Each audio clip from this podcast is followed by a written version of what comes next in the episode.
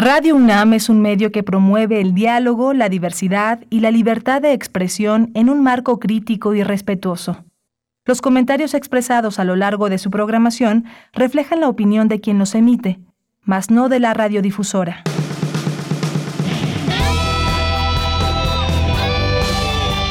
Prisma RU. Relatamos al mundo.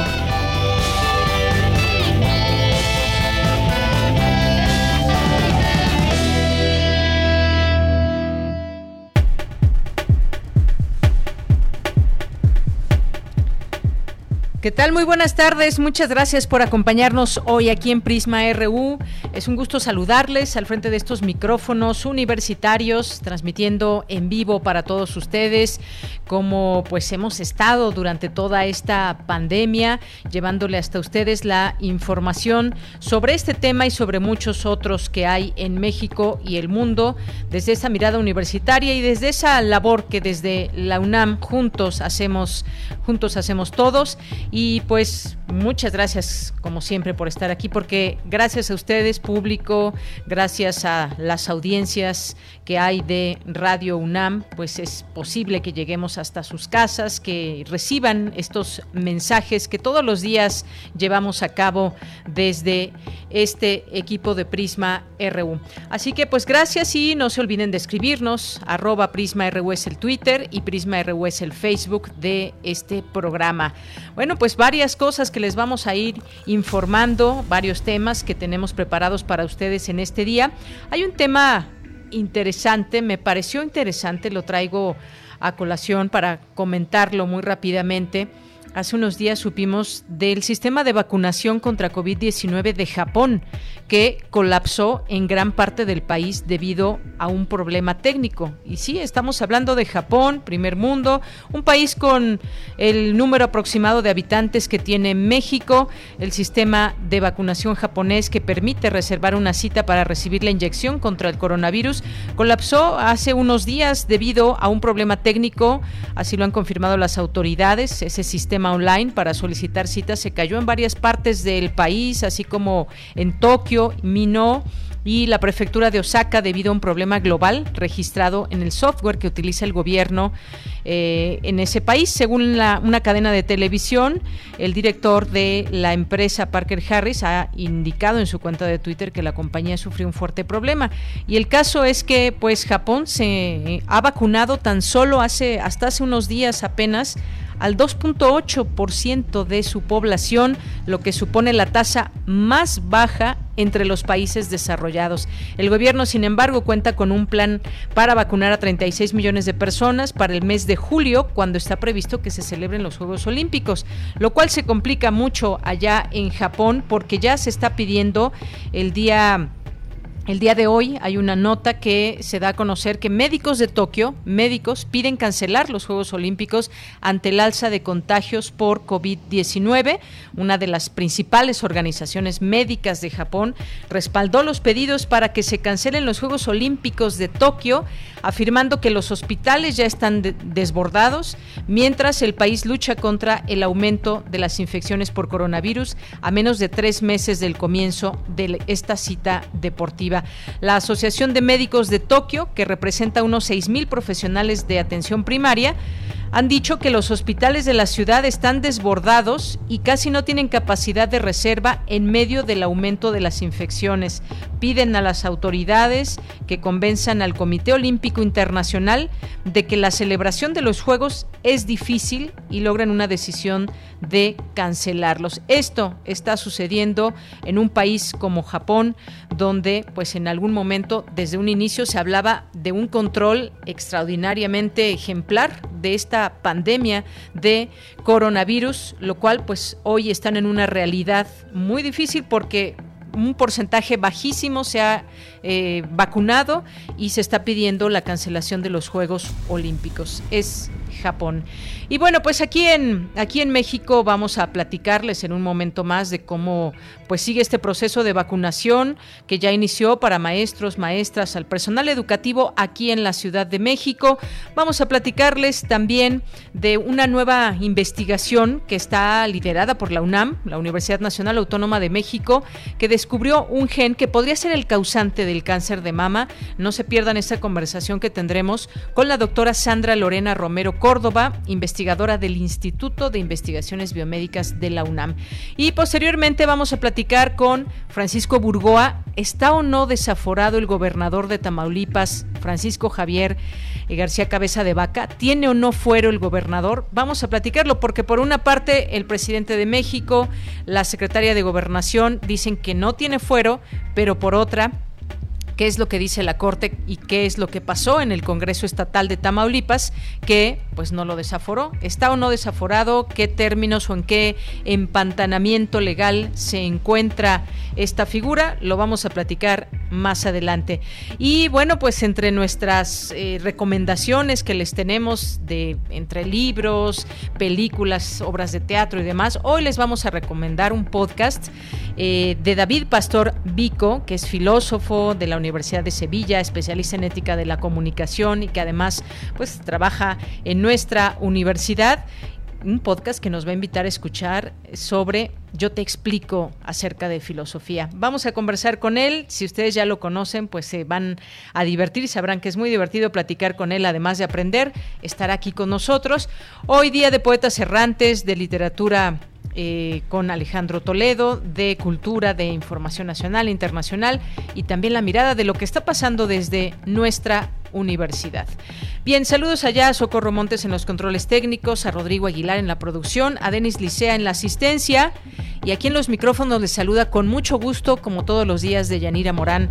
Gracias por estar con nosotros y desde aquí, relatamos al mundo. Relatamos al mundo. Relatamos al mundo.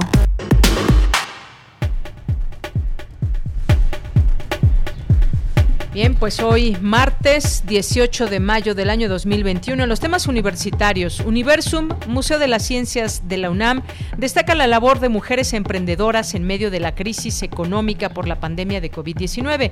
Valentina Trueba creó una empresa de cosméticos naturales, les platicaremos de qué se trata. Académicos universitarios hablan de los temas de campaña y preferencias electorales con miras a la jornada del 6 de junio. Lo que está ocurriendo en el escenario político de Palestina, Israel, responde a una naturaleza de una relación asimétrica de poder que ha generado una severa crisis humanitaria en ambas partes. Así lo señaló Moisés Garduño García, académico de la Facultad de Ciencias Políticas y Sociales. Miembros del Colegio Nacional abordan el tema de revalorar la diversidad, tanto la lingüística y cultural como la biológica. En los temas nacionales, el presidente Andrés Manuel López Obrador prevé que la suspensión a la ley de hidrocarburos por parte de dos jueces va a definirse en la Suprema Corte de Justicia de la Nación. De acuerdo con el Índice de Paz México 2021, debido a la pandemia de COVID-19, fenómenos como la violencia sexual y familiar aumentaron en el país. El clima de agresiones por género causó pérdidas por casi una cuarta parte del Producto Interno Bruto. La actividad económica de México en el mes de abril se disparó un 20.6% con respecto al mismo mes del año anterior, el mejor dato observado en los registros históricos según proyecciones anticipadas del INEGI. El gobierno federal propuso que una vez transcurridas dos semanas del fin de la vacunación de maestras y maestros se inicien clases presenciales en la Ciudad de México.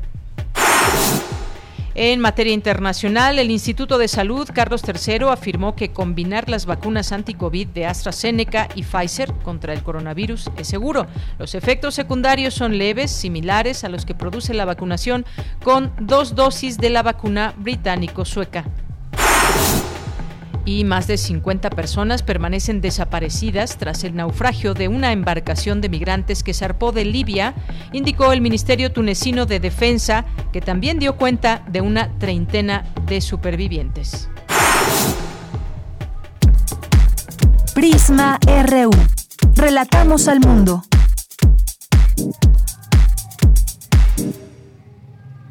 Bien, una de la tarde con 12 minutos. Y siguen las buenas noticias para muchos y en el caso del sector educativo, pues hoy comenzó este proceso de vacunación a los maestros, maestras y personal educativo de la Ciudad de México. Una maestra de la UNAM fue la primera en recibir la vacuna de la farmacéutica CanSino Biologics en el Centro de Estudios Navales en Ciencias de la Salud eh, Censis de la Secretaría de Marina. Y esto, pues obviamente nos da muchísimo gusto. También la UNAM ya comenzó este proceso de vacunación y bueno, pues todos los trabajadores de la UNAM tendrán que ser vacunados a lo largo de estos días como parte de esta campaña de vacunación que se ha iniciado. Así que, pues bueno, quienes trabajen en la UNAM también están teniendo ya esta posibilidad que ha iniciado y que esperemos pues llegue muy pronto a esta conclusión. Son varios días también para esta etapa. Y esta mañana en Palacio Nacional el presidente Andrés Manuel López Obrador propuso regresar a clases presenciales en segunda semana de junio. Además dijo que se prevé concluir el proceso de vacunación en octubre y en julio ya se da a conocer esta fecha comenzará la vacunación en adultos de 40 a 49 años de edad. Vamos a escuchar al presidente Andrés Manuel López Obrador. Estamos por terminar a finales de este mes de vacunar a todas las maestras y a todos los maestros, tanto de escuelas privadas como de escuelas públicas. Vamos a concluir antes de que termine mayo. Ya necesitamos que eh, todos los eh, estudiantes de todos los niveles de escolaridad regresen a clases presenciales. Esto eh, es indispensable, es muy importante. También, como saben, ya iniciamos la vacunación de personas de 50 a 59 años. Pensamos que a finales de junio terminamos, aún con la primera dosis. Y eh, se inició la vacunación a mujeres embarazadas también eh, con la meta de terminar a finales de junio. Para julio vamos a comenzar 40 a 49. Y en el plan general, de acuerdo a lo que aquí se informó de disponibilidad de vacunas, queremos terminar la vacunación para el mes de octubre, mucho antes de que empiece el invierno.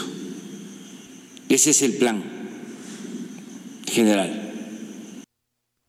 Bien, pues ahí las palabras del presidente Andrés Manuel López Obrador en este sentido de cómo va la campaña de vacunación en México y los próximas, las próximas semanas, próximos meses, cuando comenzará la vacunación. Ya se da esta fecha eh, aproximada para julio, para julio que comenzará la vacunación en adultos de 40 a 49 años. Recordar también que todavía hay un número importante de adultos mayores que no han recibido su segunda dosis de vacunación y bueno, pues eh, mientras tanto, pues se continúa esta campaña a lo largo y ancho del país. Hoy se dieron eh, a conocer también en algunos estados cómo ha iniciado esta vacunación a maestros en varias partes del país. Y hasta el momento México suma 220.489 muertos por COVID-19 y 2.382.741 casos confirmados, cifras oficiales. Continuamos.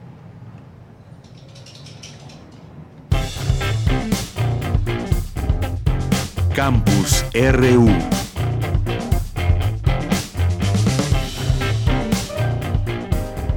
Bien, entramos a nuestro campus universitario en este día, en este martes 18 y pues nos vamos con Dulce García porque pues hoy es un día importante al que se suma Universum, Museo de las Ciencias y como sabemos pues siempre es importante es importante eh, pues dar a conocer la información que surja de este, este museo para la UNAM, Día de los Museos, además también importante mencionarlo, es el Día Internacional de los Museos en este martes en este 18, 18, hoy que hay en martes, 18 de mayo, Día Internacional de los Museos. Y como les decía, Universo Museo de las Ciencias de la UNAM destaca la labor de las mujeres emprendedoras en medio de la crisis económica por la, la pandemia de COVID-19. Cuéntanos, Dulce, muy buenas tardes, adelante. Así es, Deyanira, muy buenas tardes a ti al auditorio.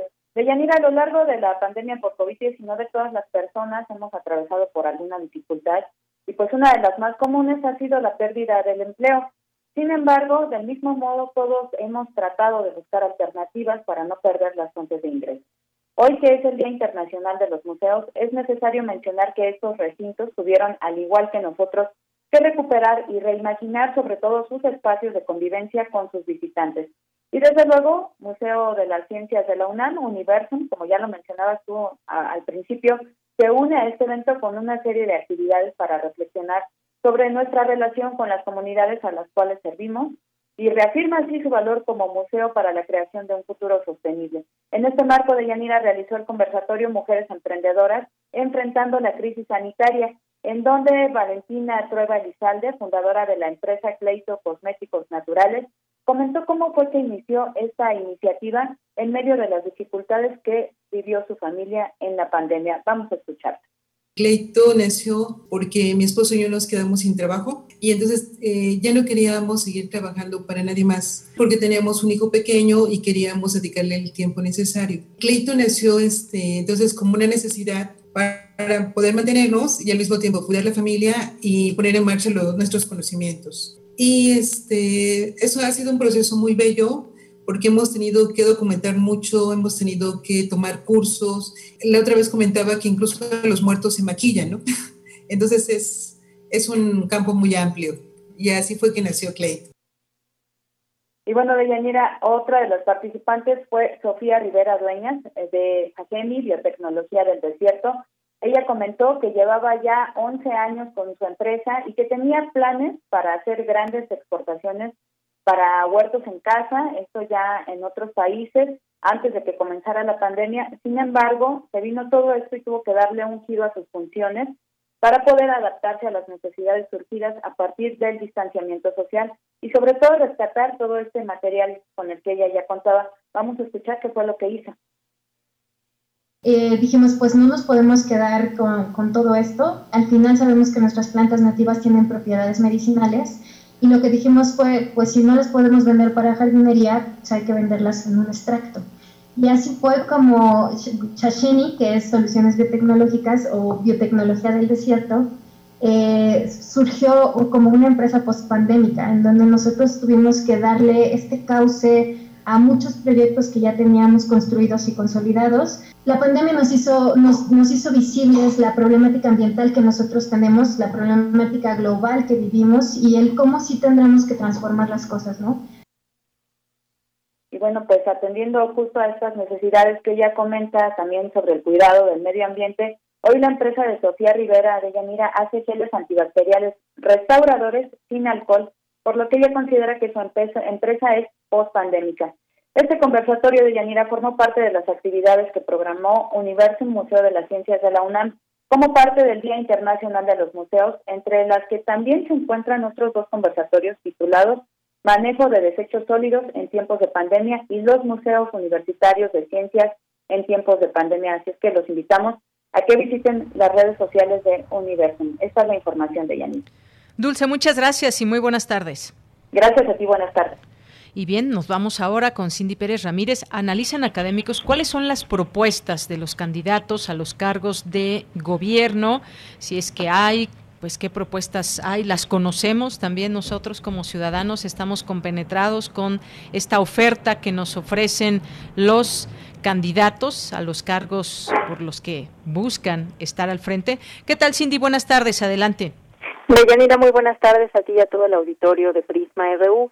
En el marco del ciclo de mesas redondas organizadas por el Instituto de Investigaciones Sociales de la UNAM, las elecciones intermedias de 2021, se llevó, eh, se analizó, perdón, los temas de campaña y las preferencias electorales.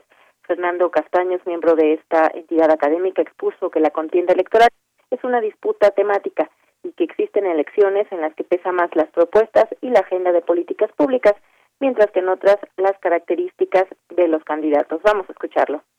Una contienda es un asunto muy complejo, en que dentro de cada uno de estos tres campos, el de la caracterización, el de la narrativa y el de la agenda, se disputan muchos asuntos y la manera en que se disputa cada uno de ellos hace que todo ese campo se vuelva importante o que ese campo pierda importancia. Generalmente queda un tema como el más importante para la mayoría de la gente y el candidato que está asociado con ese tema es el que gana la elección. Los votantes somos muy selectivos, ponemos atención a unas cosas, no a otras. Lo que se está buscando en las campañas es jalar nuestra atención hacia un lado, hacia otro, impulsar un tema que se vuelva más importante que los demás, y quedar asociado con ese tema. Por su parte, Francisco Reveles, académico de la Facultad de Ciencias Políticas y Sociales de la UNAM, dijo que la agenda de la oposición no descarta a la política social del gobierno de Andrés Manuel López Obrador. En todo caso, hace algunas propuestas para ampliar esa política en particular me llama la atención el que insistan en una propuesta de campaña de las elecciones del 2018, que es el bono social universal. Creo que ese pues, es eh, una propuesta que en todo caso pone en cuestión ¿no? las limitaciones que la política social ha alcanzado o parece haber alcanzado. Mm, también me llama la atención que la agenda de género esté muy presente en, las plataformas, en los discursos de los candidatos. Al mismo tiempo hay una gran cantidad de, prácticas y de hechos que niegan, pues, ¿no? La convicción acerca de esa agenda de género, pero por lo menos en el papel hay una preocupación. De Yanira cabe señalar que en estas elecciones saldrán a votar más de 94 millones de ciudadanos y se colocarán cerca de 161 mil casillas. Muy bien, pues gracias Cindy, muy buenas tardes. Muy buenas tardes. Y continuamos. Porque tu opinión es importante, síguenos en nuestras redes sociales, en Facebook como Prisma RU y en Twitter como arroba PrismaRU. Bien, pues continuamos, son las 13 horas con 25 minutos, eh, como le adelantamos al inicio del programa. Es un, tema que queremos compartir con ustedes y que es una investigación desde la UNAM, porque descubren que una mutación genética propicia la proliferación celular y con ello el crecimiento de tumores de cáncer de mama. En pacientes evaluadas, el 8% de mujeres de Hispanoamérica presentó el gen denominado AKT1-E17K. Expertos de la UNAM y el Instituto Nacional de Medicina Genómica encabezaron un estudio que podría ser clave en el tratamiento médico de quienes padecen esta enfermedad. Así lo explicó Sandra Lorena Romero, Córdoba, que es investigadora del Instituto de Investigaciones Biomédicas de la UNAM y titular de la investigación. Y justamente pues está con nosotros en la línea telefónica. Le damos la bienvenida, doctora. Muy buenas tardes. Buenas tardes, gracias por la invitación.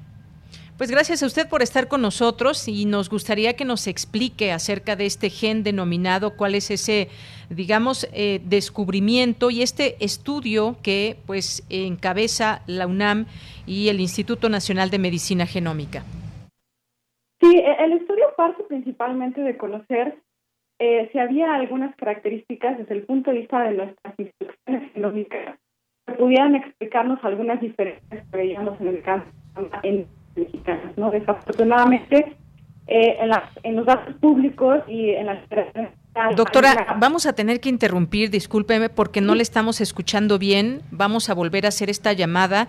Eh, se escucha muy entrecortada la comunicación, así que, pues bueno, vamos a, vamos a hacer mejor esta llamada y allá mis compañeros de producción, una vez que esté de nueva cuenta lista la doctora para entrar al aire, eh, me lo notificarán para que podamos escucharla bien, porque estábamos ahí en este entrecortamiento que pues no nos permite escuchar de manera fluida esta eh, estos datos importantes que nos está aportando la doctora. Doctora, pues eh, le cedo la palabra de nueva cuenta, espero que la escuchemos mejor.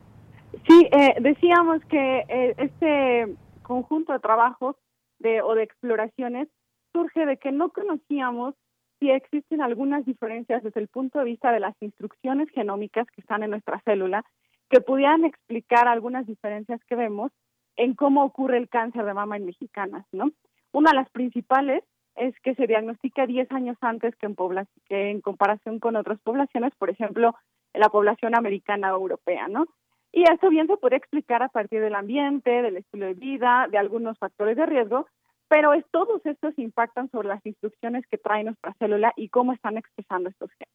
Entonces, esta mutación particular que nosotros encontramos enriquecida en este, en este grupo de pacientes mexicanas que evaluamos es una mutación relevante, ya se conocía su papel en cáncer porque al estar mutada, la mutación es una alteración en, el, en la secuencia del DNA, ¿no?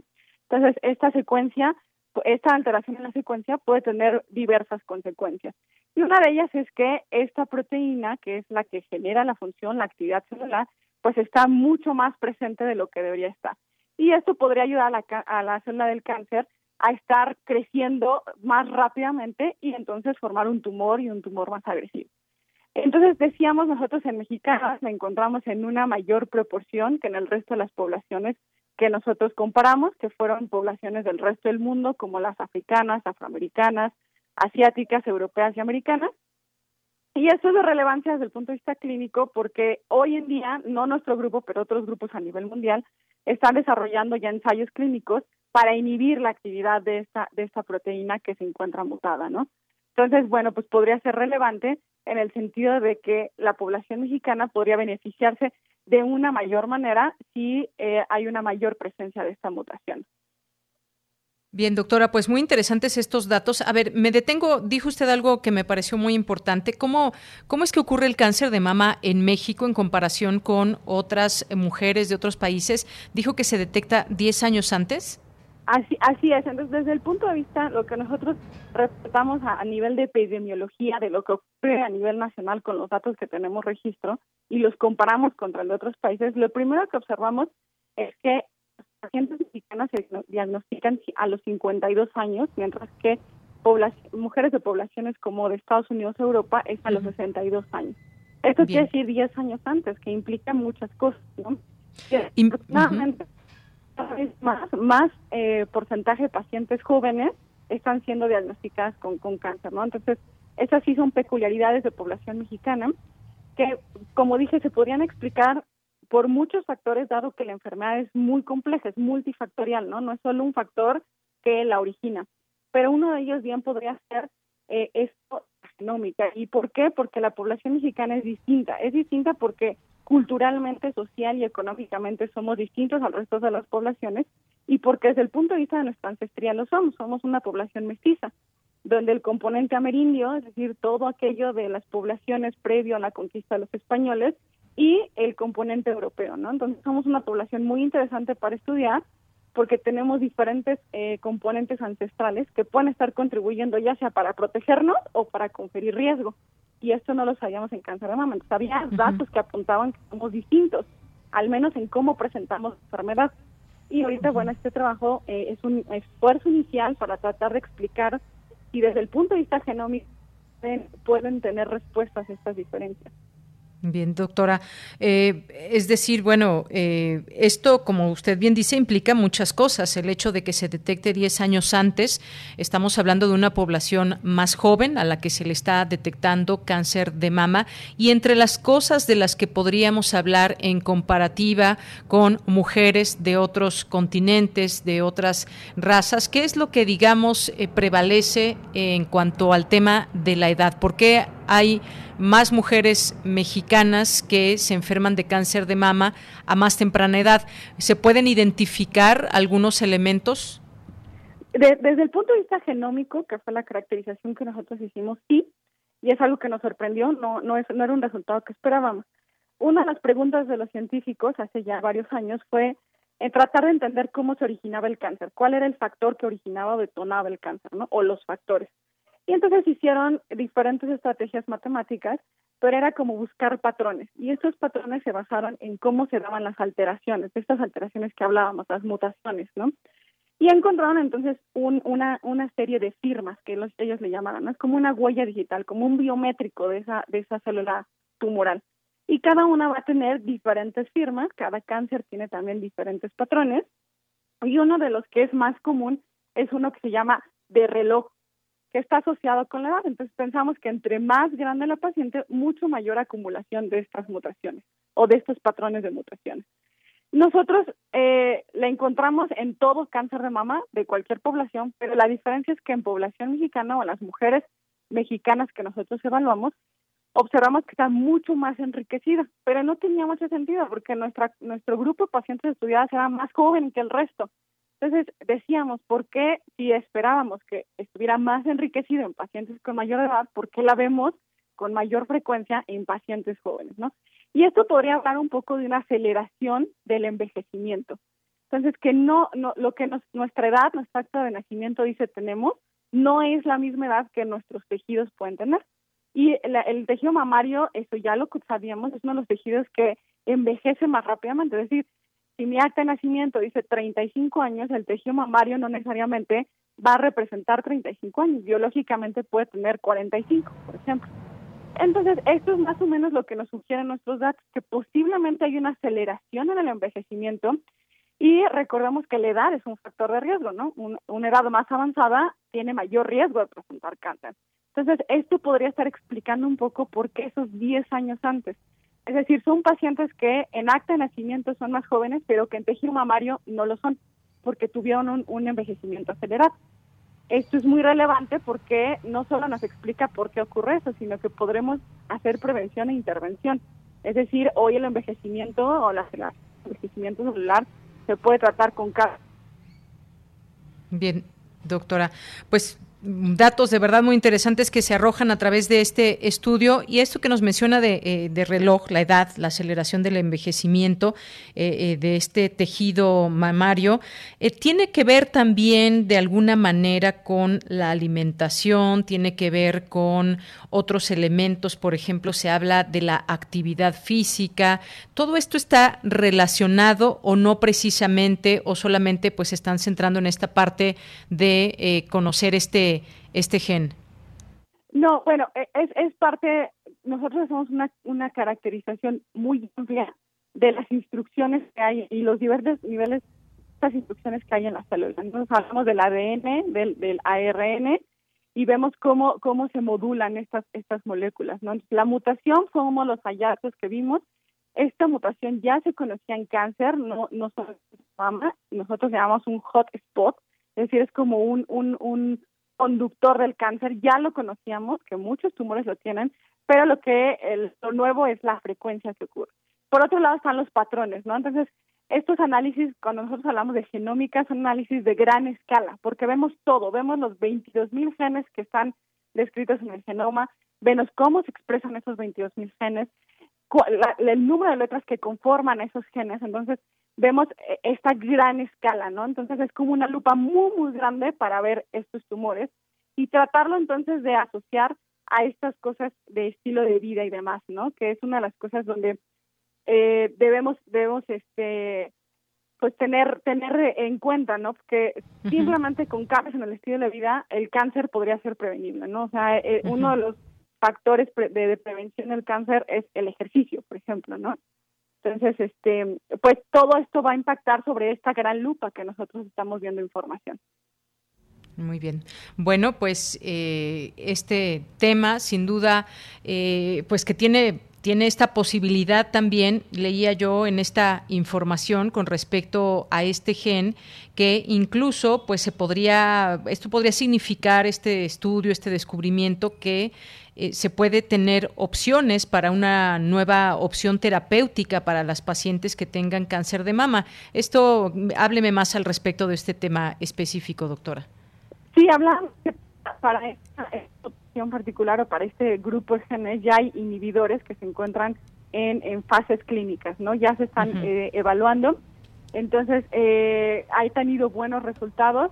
Hay que hacer hincapié que todo esto es fase clínica, es decir, todavía no está a disposición en mercado, se está evaluando cuál es el beneficio real para el paciente, pero eh, somos positivos porque han tenido buenos resultados, ¿no? Entonces, hay un beneficio importante de estos inhibidores de AKT, que se llaman, eh, en, en, ensayo clínico. Claro, todavía no está disponible para que el médico tratante lo pueda dar, porque bueno, pues ya aprendimos en COVID que hay fases, ¿no? Entonces, bueno, pues en, cáncer también hay fases para poder lanzar al mercado un fármaco. Tiene que ser seguro y tiene que ser eficaz, ¿no? Pero las pruebas que al menos hasta el momento tenemos de los ensayos clínicos que se están corriendo a nivel mundial es positivo en cuando se da en combinación con otro tipo de fármacos como la quimioterapia o algún otro tipo de, de tratamiento. Bien. Y por último, doctora, eh, sigue siendo importante y bueno, pues esto un poco quizás la parte médica que se puede también entender con estos descubrimientos desde la eh, biomedicina también. Em, digamos que hay estudios donde se, se prevén o, o se puede observar si una mujer en etapa temprana tiene tiene un cáncer en etapa temprana y que se puede que se pueda curar con alguno de los tratamientos que hay actualmente. Sigue siendo recomendable entonces eh, cada determinado tiempo, cumpliéndose cierta edad, ayudarse de estos estudios tanto de mastografía como de un ultrasonido mamario. Sí, claro, claro. El cáncer es totalmente prevenible y curable en etapas tempranas. Entonces, eh, para, para el México son a partir de los 40 años la mastografía, eh, dependiendo de la densidad mamaria acompañada con ultrasonido. Pacientes más jóvenes que tengan algún indicio de alguna lesión, pues seguramente el médico indicará eh, ultrasonido, la autoexploración cada mes para ver cambios y evidentemente visita anual con ginecólogo para que también él evalúe la, mm, estructura de la mama. Entonces, eh, el, el tener un diagnóstico temprano eh, cambia totalmente la situación es, hay un, un estado muy favorable, incluso tratamientos mucho menos agresivos que no van a mermar tanto la calidad de vida ni de la familia ni del paciente. Entonces, sin duda alguna, el, el, el, ahorita la herramienta que tenemos para combatir el cáncer es la prevención temprana. Y bueno, cambios en el estilo de vida para evitar que, que ocurran estos cambios, estas alteraciones que nosotros notamos en los tumores. Muy bien.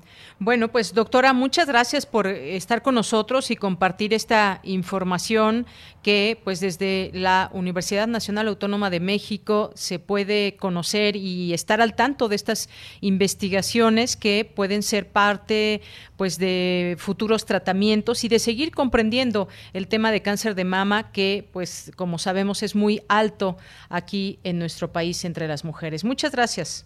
A usted muchas gracias, hasta luego. Hasta luego, muy buenas tardes. Gracias a la doctora Sandra Lorena Romero Córdoba, investigadora del Instituto de Investigaciones Biomédicas de la UNAM y titular de esta investigación. Relatamos al mundo. Relatamos al mundo.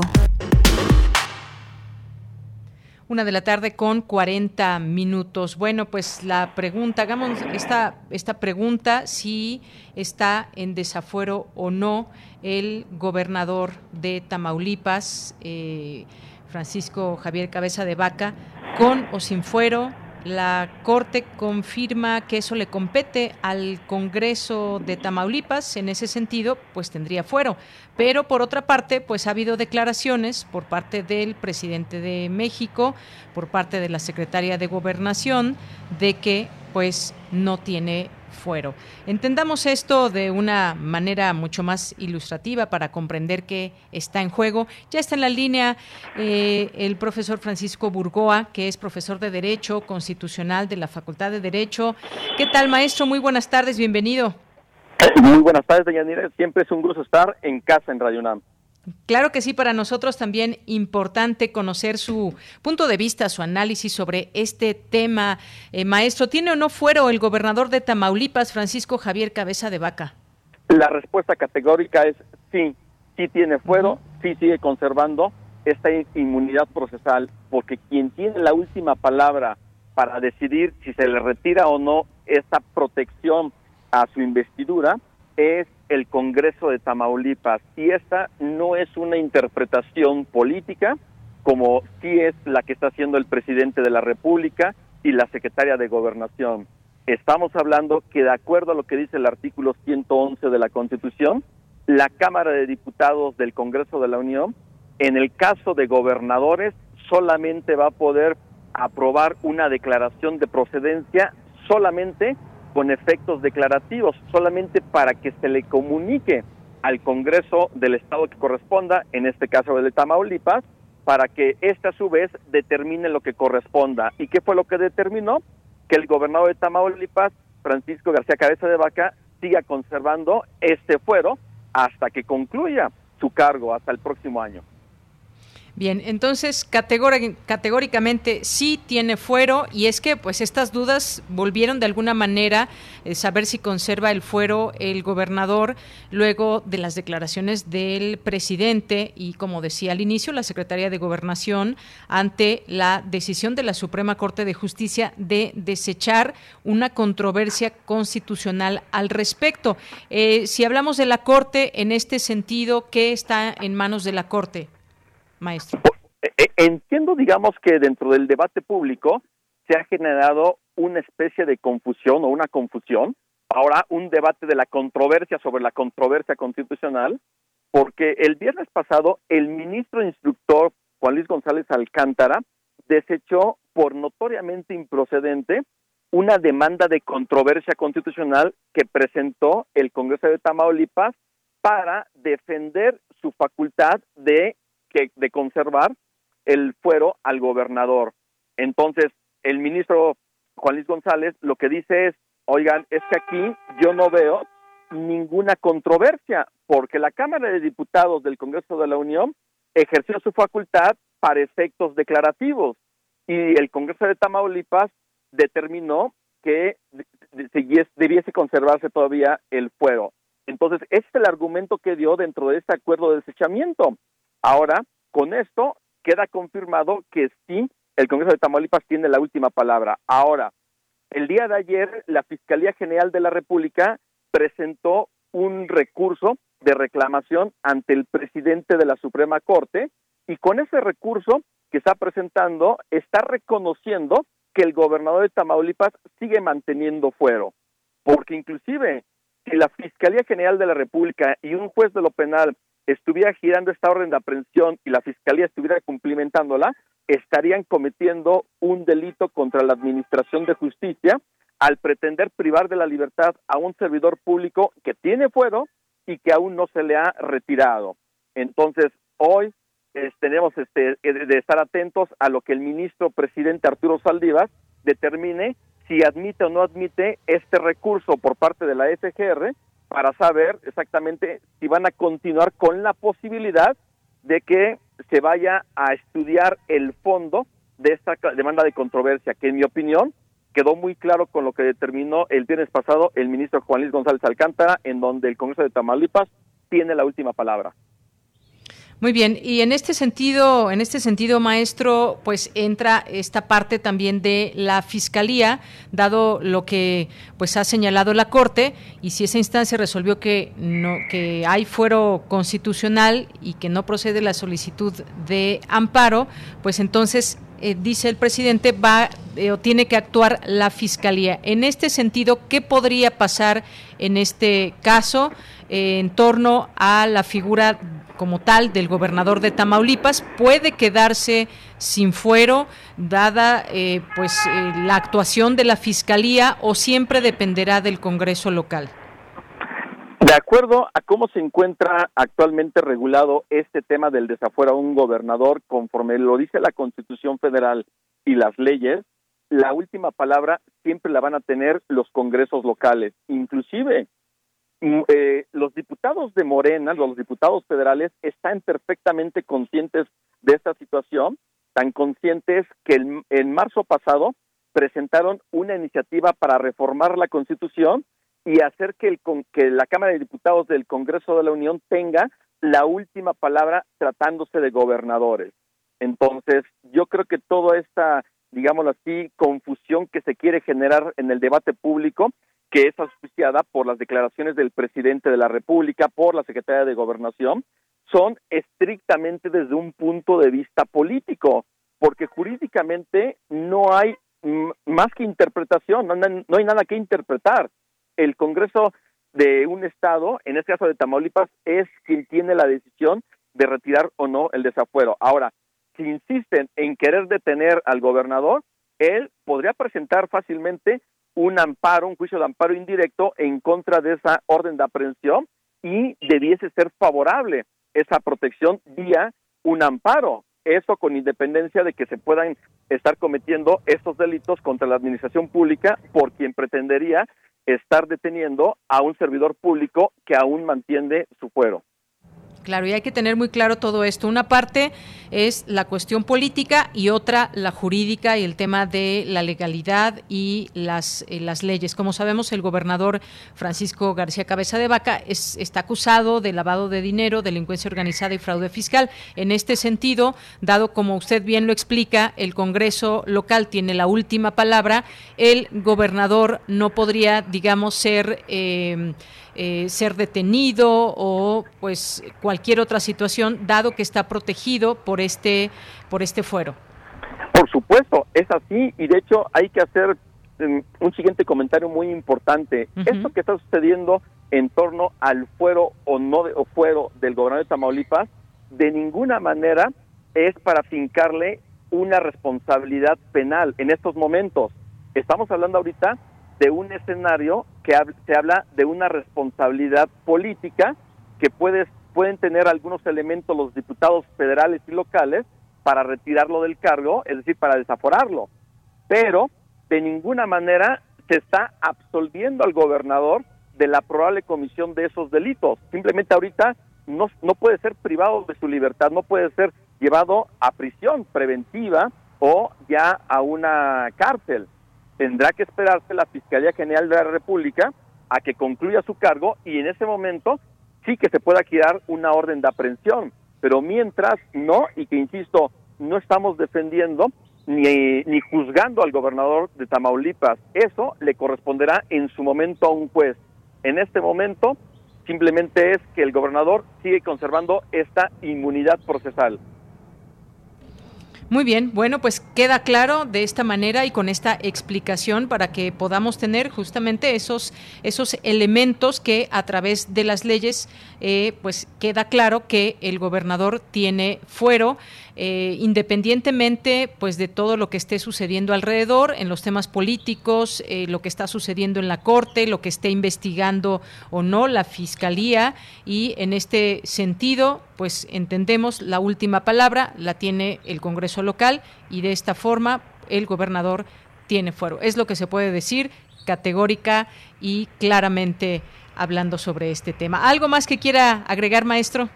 Solamente tener muy en cuenta que los argumentos para no, es para defender al gobernador de Tamaulipas, simplemente para defender las figuras que provienen de la Constitución Federal y de las leyes como es la inmunidad procesal, esta defensa es con argumentos jurídicos.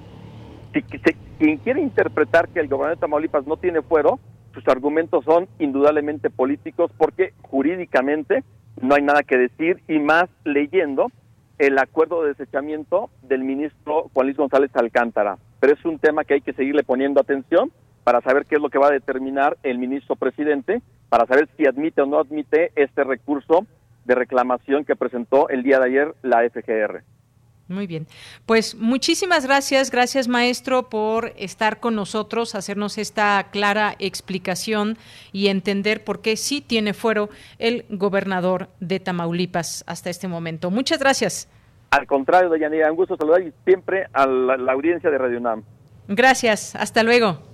Hasta luego. Muy buenas tardes. Gracias al maestro Francisco Burgoa, profesor de Derecho Constitucional de la Facultad de Derecho. Lo podemos seguir en arroba Francisco Burgoa y también a la Facultad de Derecho en arroba Derecho UNAM MX. Bueno, pues esta es una pregunta con la que pues desde ayer se está teniendo mucha participación en torno a saber por qué o no tiene fuero el gobernador y pues las leyes no las podemos pasar por alto. Y así está. Y por eh, más que exista una acusación con eh, suficiente peso o no hacia el gobernador hay caminos que deben de seguirse. Y bueno pues creo que queda resuelta esta eh, pues esta premisa, esta pregunta en torno a la figura del gobernador. Continuamos. Relatamos al mundo. Relatamos al mundo.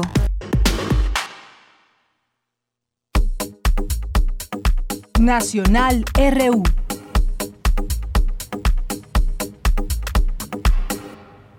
Una de la tarde con 52 minutos. Hay otros temas nacionales también importantes de comentar con ustedes en este, en este espacio, porque pues estamos también eh, con la ley de hidrocarburos ven a esta ley como pues una posibilidad de que no se lleve a cabo porque pues se notifican otras tres suspensiones. En este día martes el juez Gómez Fierro notificó la concesión de tres suspensiones definitivas más con efectos generales para que la reforma en materia de hidrocarburos no entre en vigor. Hasta ahora van 14 suspensiones esta reforma en materia de hidrocarburos que fue calificada como devastadora al no establecer procedimientos claros para la revocación de permisos que hagan posible ejercer el derecho de la defensa. Y bueno, pues esto es lo que está sucediendo, eh, eh, así se puede enmarcar lo que está pasando con este tema. Y bueno, pues también el presidente de México ha hablado y dijo que se irá hasta la Corte con este tema legal por la ley de hidrocarburos.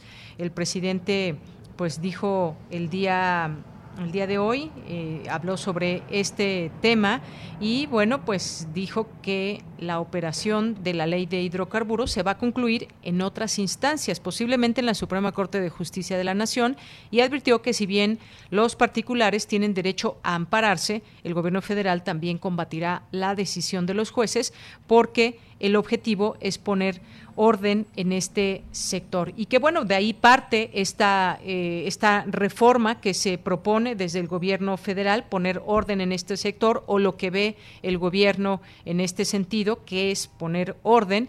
Y por la otra, pues están también una serie de intereses donde pues señalan que pues bueno, se han amparado y tan es así que está pues detenida esta reforma. Dijo que es un proceso que se va a concluir en la Corte, lo más probable, porque se, se trata de una ley aprobada en el Congreso, como sabemos, esta ley se aprobó en el Congreso, dice los particulares, los empresarios que recibieron contratos, en la mayoría dijo en sus propias palabras, muy jugosos, muy favorables a ellos y muy malos para el interés público, recurrieron a estos recursos de amparo, pero todavía faltan instancias. Esto fue en su conferencia donde indicó que se dará seguimiento al cumplimiento de estas, de estas leyes porque significa defender la economía popular y combatir la corrupción. Esta citada ley fue suspendida ayer de forma definitiva por los jueces Rodrigo de la Pesa y Juan Pablo Gómez Fierro al considerar al considerar que atenta contra los principios constitucionales de libre competencia y contra la seguridad jurídica de las empresas. Bueno, pues está, está estos dos puntos de vista, estos amparos por una parte, detenida la ley de hidrocarburos y pues todavía no está definido este tema como tal. Pero pues ahí están las palabras del presidente que se irá hasta la Corte por esta situación de los hidrocarburos. Y bueno, pues también eh, pues bueno, ya hablábamos de ese tema de, cabeza de vaca también, donde insiste el presidente que la Corte es ambigua en el caso de, de Tamaulipas y bueno, por lo pronto el gobernador y el fuero. Eh, también, pues está este tema, ya no, ya no tocamos el día de ayer por cuestiones de tiempo, importante mencionarlo, donde pide el Estado mexicano perdón por la masacre de 303 eh, chinos, esto que se llevó ayer en Coahuila, en Torreón, Coahuila El día de ayer, donde el Estado mexicano pidió perdón por la masacre de 303 migrantes chinos el 15 de mayo de 1911, un episodio de la revolución descrito por los descendientes de quienes sobreviven como uno de los pasajes más oscuros de la historia de México y que inauguró la violencia explícita que se extendió por más de dos décadas contra la comunidad cantonesa. Fue una ceremonia el día de ayer donde el presidente pues consideró que la petición de perdón obliga a asumir la responsabilidad y culpa, pero también aceptar el compromiso con el pueblo de la República Popular China de que el Estado mexicano no permitirá nunca más el racismo, la discriminación y la eh, xenofobia. Así que, pues bueno, también en este en este evento, el embajador de ese país en México, Xu Qingqiao, manifestó la sombra de lo que pasó en Torreón ya se ha disipado. Y bueno, pues como sabemos hay distintos eh, libros también que abordan este, este tema y pues bueno, eh, es parte de lo que le podemos comentar. Y bueno, hoy es el día, decíamos, el Día Internacional de los Museos y pues en todo el mundo van de nueva cuenta pues resurgiendo estas posibilidades de pues volver, eh, regresar a los museos con un aforo que ya había comenzado en semanas anteriores, con aforos mucho menores, mucho más eh, reducidos que como normalmente se hace. Tantos museos alrededor del mundo y que son pues parte de esos repositorios donde se conoce la historia, donde se conoce el arte. Y pues bueno, hoy hoy es este día importante este Día Mundial de los Museos, hoy 18 eh, de mayo que se celebra este día, una fecha que se promovió en 1977 por el Consejo Internacional de Museos y este año la conmemoración ocurre mientras muchos museos del mundo retoman actividades después de un largo periodo de cierre por la pandemia. Ya comenzaron a abrirse, muchos otros pues todavía están no están en esta en esta posibilidad. Bien, pues vamos a hacer vamos a hacer un corte en la siguiente hora, nuestra segunda hora, no se vaya porque todavía tenemos mucha información. Vamos a platicar con Vico, David Pastor Vico, filósofo que nos va a platicar, nos va a invitar a escucharlo a través de a través de un podcast sobre temas de filosofía y temas que pueden seguramente resultar interesantes para todos ustedes y además la manera en que él lo explica pues se hace de una manera mucho más comprensible, asequible, hasta divertida. Y bueno, pues en este podcast nos va a platicar pues de la felicidad, del destino, de pues distintas preguntas de dónde venimos y a dónde vamos y todas estas cosas que puede resolver de alguna manera la filosofía. Tenemos a los poetas errantes y tendremos todavía también a eh, Alejandro Toledo, cultura, así que quédese con nosotros. No se olvide de escribirnos a arroba PrismaRU en Twitter, PrismaRU en Facebook, que ya estoy viendo por aquí muchos de sus comentarios, que en un momento más, pues regresando del corte, vamos a compartir con todos ustedes. Y mientras tanto, un poco de música, un poco de música. Roundabout de Yes y con eso nos vamos al corte. Si es que da tiempo y si no, al regreso del corte. Porque tu opinión es importante, síguenos en nuestras redes sociales, en Facebook como Prisma RU y en Twitter como arroba PrismaRU. Con Morena, las grandes decisiones del país las toma la gente. El pueblo guía nuestro proyecto de transformación. Hoy su voz suena más fuerte que nunca. El pueblo participa en la construcción del destino de México. Este movimiento es suyo. El pueblo elige a sus representantes y el destino de los proyectos y recursos de la nación que son suyos también. Nosotros respetamos la voluntad popular. Con Morena, el pueblo manda. Morena, la esperanza de México. Soy Santiago Tabuap, candidato a alcalde de Benito Juárez. Hemos logrado hacer más con menos. Defendimos y rescatamos las estancias infantiles. Y con una visión sustentable, logramos captar agua de lluvia en los edificios públicos y así poder reutilizarla. Lo mismo haremos con la energía solar. Somos un equipo que supo blindar y bajar los índices delictivos con la estrategia Blindar Benito Juárez. Ahora te propongo que sigamos avanzando con tecnología a tu alcance y erradicar la inseguridad. El 6 de junio, ni un paso atrás. Sigamos adelante. Vota PAN. Artistas, pensadores, académicos y activistas de distintas partes del mundo se reúnen para pensar en qué situación nos encontramos hoy, hacia dónde vamos, hacia dónde deberíamos ir. Rita Segato, Walter Miñolo, Jos Piña, la activista afrocolombiana Francia Márquez, el líder de la nación Inga Hernando Chindoy, perspectivas queer y trans y más participan en el ciclo Arte, Política y Contracultura, del 6 de abril al 18 de mayo. Sintoniza los eventos en las redes sociales del Museo Universitario del Chopo y de Cultura en Directo UNAM.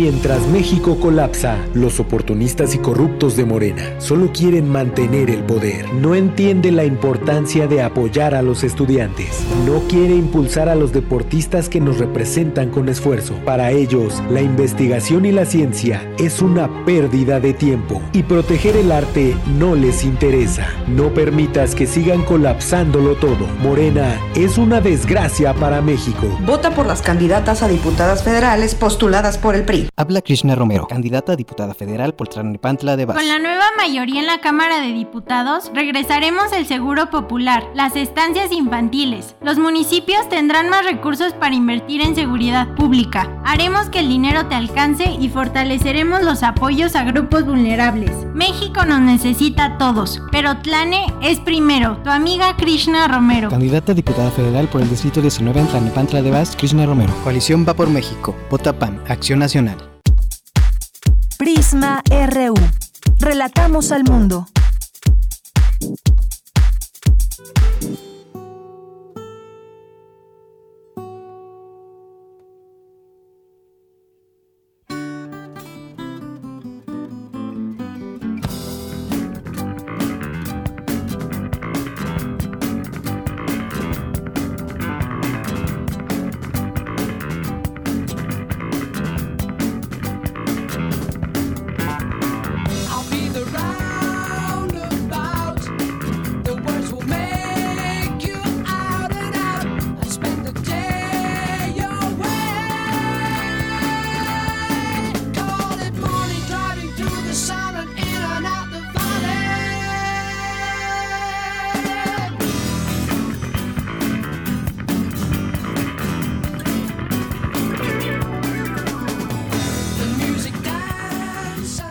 Pues estamos de regreso aquí en esta segunda hora de Prisma RU, escuchando Roundabout de Yes en este día martes. Un poco de música dentro de la información, así que escuchemos un poco esto de Yes.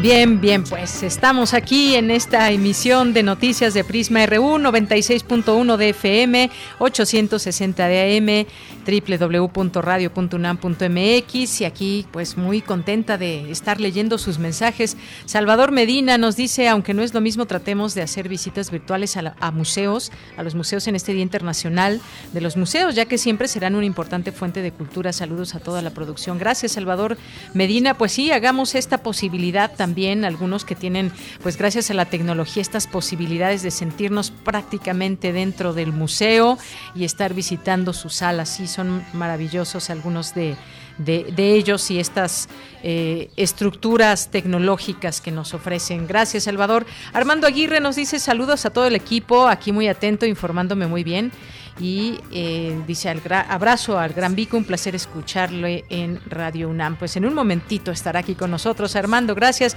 Juan Jaso López, muchos saludos. Mayra Elizondo también nos dice Eh, dice, ¿cuánto no queremos a Deyanira? Que a pesar de los corajes con tantas noticias lamentables, la queremos escuchar todos los días. Es broma, gracias por tanta información de calidad. Gracias, Mayra. Un gran abrazo para ti. También Mayra, que, pues bueno, maestra de la UNAM, le mandamos muchos, muchos, muchos saludos. César Soto nos dice, el foro local es exclusiva la facultad y resolución del Congreso del Estado de Tamaulipas, acorde a la Constitución Política Estatal. Si procede o no a resolver el desafuero definitivo del gobernador esperar la resolución en trámite de la Suprema Corte de Justicia de la Nación. Gracias, abogado César. Gracias también. Aquí Andrea Smart, que manda siempre saludos. Jean-François Charrier, también muchas gracias. A Carlos Yaototli, nos dice, independientemente del formalismo legal, de la protección del, al cargo público del gobernador, lo que debe observar la ciudadanía es lo preocupante que haya evidencia nacional e internacional de que servidores públicos estén señalados por delitos como los que se le imputan en este caso. Efectivamente, tienes toda la razón, Carlos. Eh, independientemente de que pues el fuero los proteja, pues tiene que haber eh, esa posibilidad de saber en qué están metidos o no los servidores públicos. Si no, imagínense solamente escudarse en el fuero y poder llevar a cabo distintos tipos de delitos, pues eso es justamente lo grave. Gracias por este este comentario. Alfonso de Alba Arcos, muchas gracias también por estar aquí con nosotros. A Carlo Carlos Ríos también, muchas gracias. A Mario Navarrete Real, que nos manda aquí un video. Y bueno, pues aquí un video donde siempre por donde va, ya sea que esté haciendo la comida, que esté en su automóvil, que esté en actividades laborales o otro tipo de actividades, siempre lo estamos acompañando a través de la radio. Muchas gracias, Mario Navarrete. Siempre nos da mucho gusto saber que contamos con tu con tu sintonía. Rebeca Vega también nos dice muy interesante conversación, se refiere al tema de este gen, este gen del cáncer de mama que se llama AKT1-E1. 7K y que pues bueno derivó en, distintas eh, informaciones que la doctora eh, nos explicó y sin duda pues muy interesantes de conocer y sobre todo pues una, una investigación que lidera nuestra universidad. Gracias a eh, Rebeca Vega también, muchas gracias. Jean-François, ya lo mencionábamos, a Guerrero, a David Castillo, a Henry Paredes, que nos dice muy buenas tardes y listo para la información. José Ramón Ramírez, también desde desde Oaxaca, muchas gracias, que siempre está también muy atento. Adrián, Irene Alvarado, a nuestro querido Juan Stack, también por aquí presente. Majo, Oscar Martínez, muchas gracias. Gracias a Octavio Calderón también, muchas gracias por todo lo que aquí nos comparte. JJ eh, y a todos ustedes que están aquí atentos y pendientes, pues estamos aquí con mucho gusto con ustedes. Alfredo Jiménez Lagar también Muchas gracias aquí por los comentarios. Abel Fernández también, que siempre nos acompaña y pues acaban de llegar sus saludos.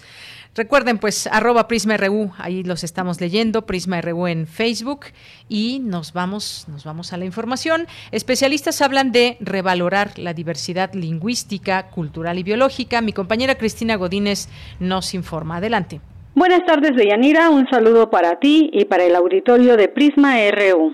Al participar en esta mesa redonda organizada por el Colegio Nacional, José Sarucán, ex rector de la UNAM, dijo que la diversidad biológica determina la diversidad cultural. Por lo menos para algunos de nosotros nos parece mucho más importante de entender cómo las culturas responden a los ambientes en los que se encuentran. La forma como esto determina prácticamente todos los elementos de su vida cotidiana, incluso sus costumbres, y que este, realmente es algo que es inseparable si queremos realmente entender cómo se puede desarrollar una, la cultura, la diversidad cultural, conservando la otra, que es la diversidad biológica. El también miembro de el Colegio Nacional comentó que enfrentamos un reto ético-moral de relación con nuestros congéneres y también de nuestra relación con el medio ambiente. Hay muy poco tiempo para actuar, unas cuantas décadas, y una década particularmente importante ahora donde parece que hay la forma de poder hacer progresos para conservar nuestros ecosistemas, para aprender a manejarlos bien. Por su parte, Luis Fernando Lara, investigador de El Colegio de México, expresó que las lenguas para todos sus hablantes y en todos los tiempos son prácticas de comunicación recibidas de sus padres son tradiciones del hablar. No puede haber lenguas sin que las preceda la facultad biológica del lenguaje, pero sin una sociedad que las mantenga y las desarrolle, la facultad del lenguaje se bloquea, como lo demuestran los estudios acerca de los llamados niños salvajes o niños lobo, privados del contacto humano, que yo diría no llegan a hominizarse y mueren pronto. El lingüista integrante de El Colegio Nacional considera que para que existan lenguas hace falta la facultad biológica del lenguaje y de la vida en sociedad. Deyanira, este es mi reporte. Buenas tardes. Gracias, Cristina Godínez. Buenas tardes. Nos vamos ahora, nos enlazamos con mi compañera Virginia Sánchez. Reconocer la situación entre Israel y Palestina, bueno, un tema del que hay que seguir hablando. Esto no ha terminado, los bombardeos no terminan. Y bueno, pues eh, reconocer como una ocupación militar explica múltiples e históricas formas y episodios de violencia en este territorio, asegura Moisés Garduño, quien junto con Hernán Taboada ofrecieron una conferencia de prensa sobre el tema. ¿Qué tal, Vicky? Muy buenas tardes, adelante. Hola, ¿qué tal, Deya? Muy buenas tardes a ti y al auditorio de Prisma RU.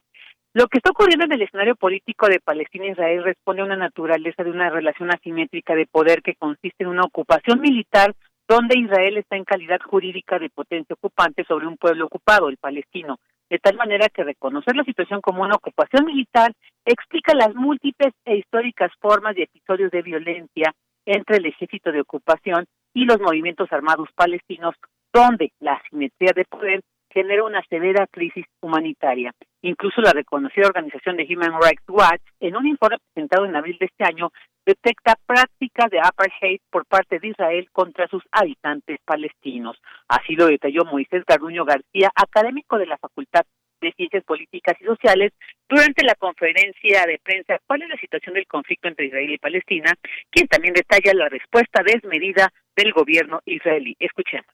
La reacción israelí ha sido desmedida. Se han usado aproximadamente 160 aviones de guerra, entre ellos modelos F-15 y F-35, cuyo valor promedio es de 80 millones de dólares y cada hora de vuelo cuesta aproximadamente 36 mil dólares, utilizando bombas de diámetro corto conocidas como bombas inteligentes GBU-39 con un costo aproximado de 40 mil dólares en promedio y de fabricación estadounidense, con lo cual se han derribado aproximadamente 90 complejos residenciales y tres torres importantes, entre las que destacan la Torre Al-Yalal, importante centro productor de información para ustedes y para nosotros, los medios, los académicos de la prensa internacional. Habría que pensar las razones por las cuales fue derribado este edificio y por qué ahora. Asimismo, destaca que el último informe de Naciones Unidas hasta el día de hoy contabiliza ya 40.000 desplazados, aproximadamente 200 fallecidos, 1.300 heridos y un tibio pronunciamiento, dijo, de la ONU para conseguir un cese al fuego, obstaculizado tres veces por Estados Unidos. Por su parte, Hernán Taboada, investigador del Centro de Investigaciones de América Latina y el Caribe, abordó lo que podría definirse desde la mirada, mirada histórica una de las grandes crisis de Israel. Escuchen.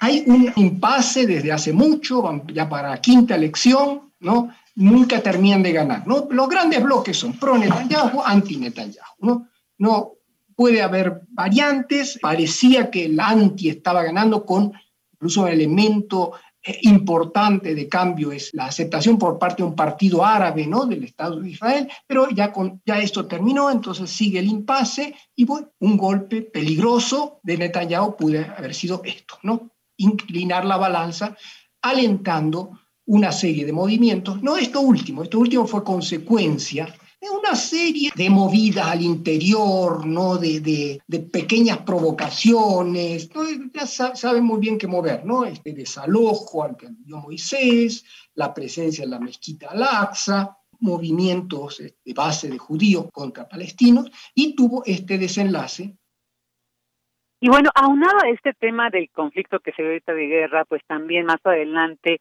en el contexto de la pandemia, Moisés Garduño García también precisó que a pesar de que los palestinos participan en un porcentaje muy importante en el sector médico de Israel, por ejemplo, forman parte del 25% del sector médico, 27% de las enfermeras son palestinas y el 50% participan en el sector farmacéutico. A pesar de esta situación, el gobierno de Israel, al recibir su primer stock de 30 millones de vacunas, prefirió enviarle vacunas a países aliados como Guatemala y otros antes de vacunar a la población palestina. Y señaló, pues esto es un gran grave riesgo incluso para la población israelí y encrudece esta crisis humanitaria. De ella, este es el reporte sobre este tema. Vicky, pues muchas gracias, gracias por esta información. Ah, gracias a ti, Bella. Hasta mañana. Hasta mañana. Muy buenas tardes. Pues sí, episodios de violencia que se siguen viviendo y muy cruentos eh, en esta en esta zona de Gaza, esta franja de Gaza, este conflicto Palestina e Israel, donde pues hemos visto las imágenes que los niños salen de estos eh, sitios bombardeados, sus casas bombardeadas que viven con ese miedo y que finalmente pues no, no, no, no comprenden por qué recibir tanta violencia, no comprenden por qué están en esa situación, son niños que han eh, sobrevivido, niños que han muerto también, mujeres, hombres, y que, que no, no se debe dejar de decir esa, esa violencia tan tremenda que se vive en esta zona del mundo. Este tema de las vacunas que nos acaba de mencionar en hace un momento nuestra compañera Vicky, eh, prefiere Israel enviarla, enviar a otros países las vacunas que a los palestinos. Bueno, pues más allá de todo se ve un claro odio en todo esto y pues muy muy lejos de verse una solución a este conflicto. Vámonos ahora a las breves internacionales con Ruth Salazar. Internacional RU. La Agencia Europea de Medicamentos aprobó el almacenamiento por 31 días de la vacuna anti-COVID Pfizer BioNTech a temperatura de nevera. Se trata de una temperatura mucho más baja que la permitida anteriormente. Egipto vacunará contra COVID-19 como prioridad a los trabajadores del turismo, un sector esencial que experimenta un fuerte repunte en 2021 tras el colapso sufrido por la pandemia. Los científicos de Sanofi anunciaron los resultados eficaces del ensayo clínico de sus vacunas contra la COVID-19 de fase 2. Las inyecciones también serán evaluadas ante las variantes del virus. Según detallaron, la administración induce la producción de altas concentraciones de anticuerpos neutralizantes en adultos de todas las edades.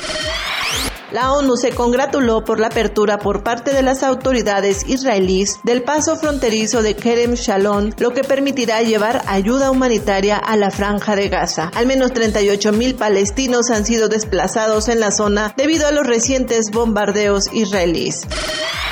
España envió de vuelta a Marruecos 2.700 de 6.000 migrantes que desde ayer entraron al vecino enclave español de Ceuta. Fuerzas de seguridad marroquíes refuerzan la vigilancia.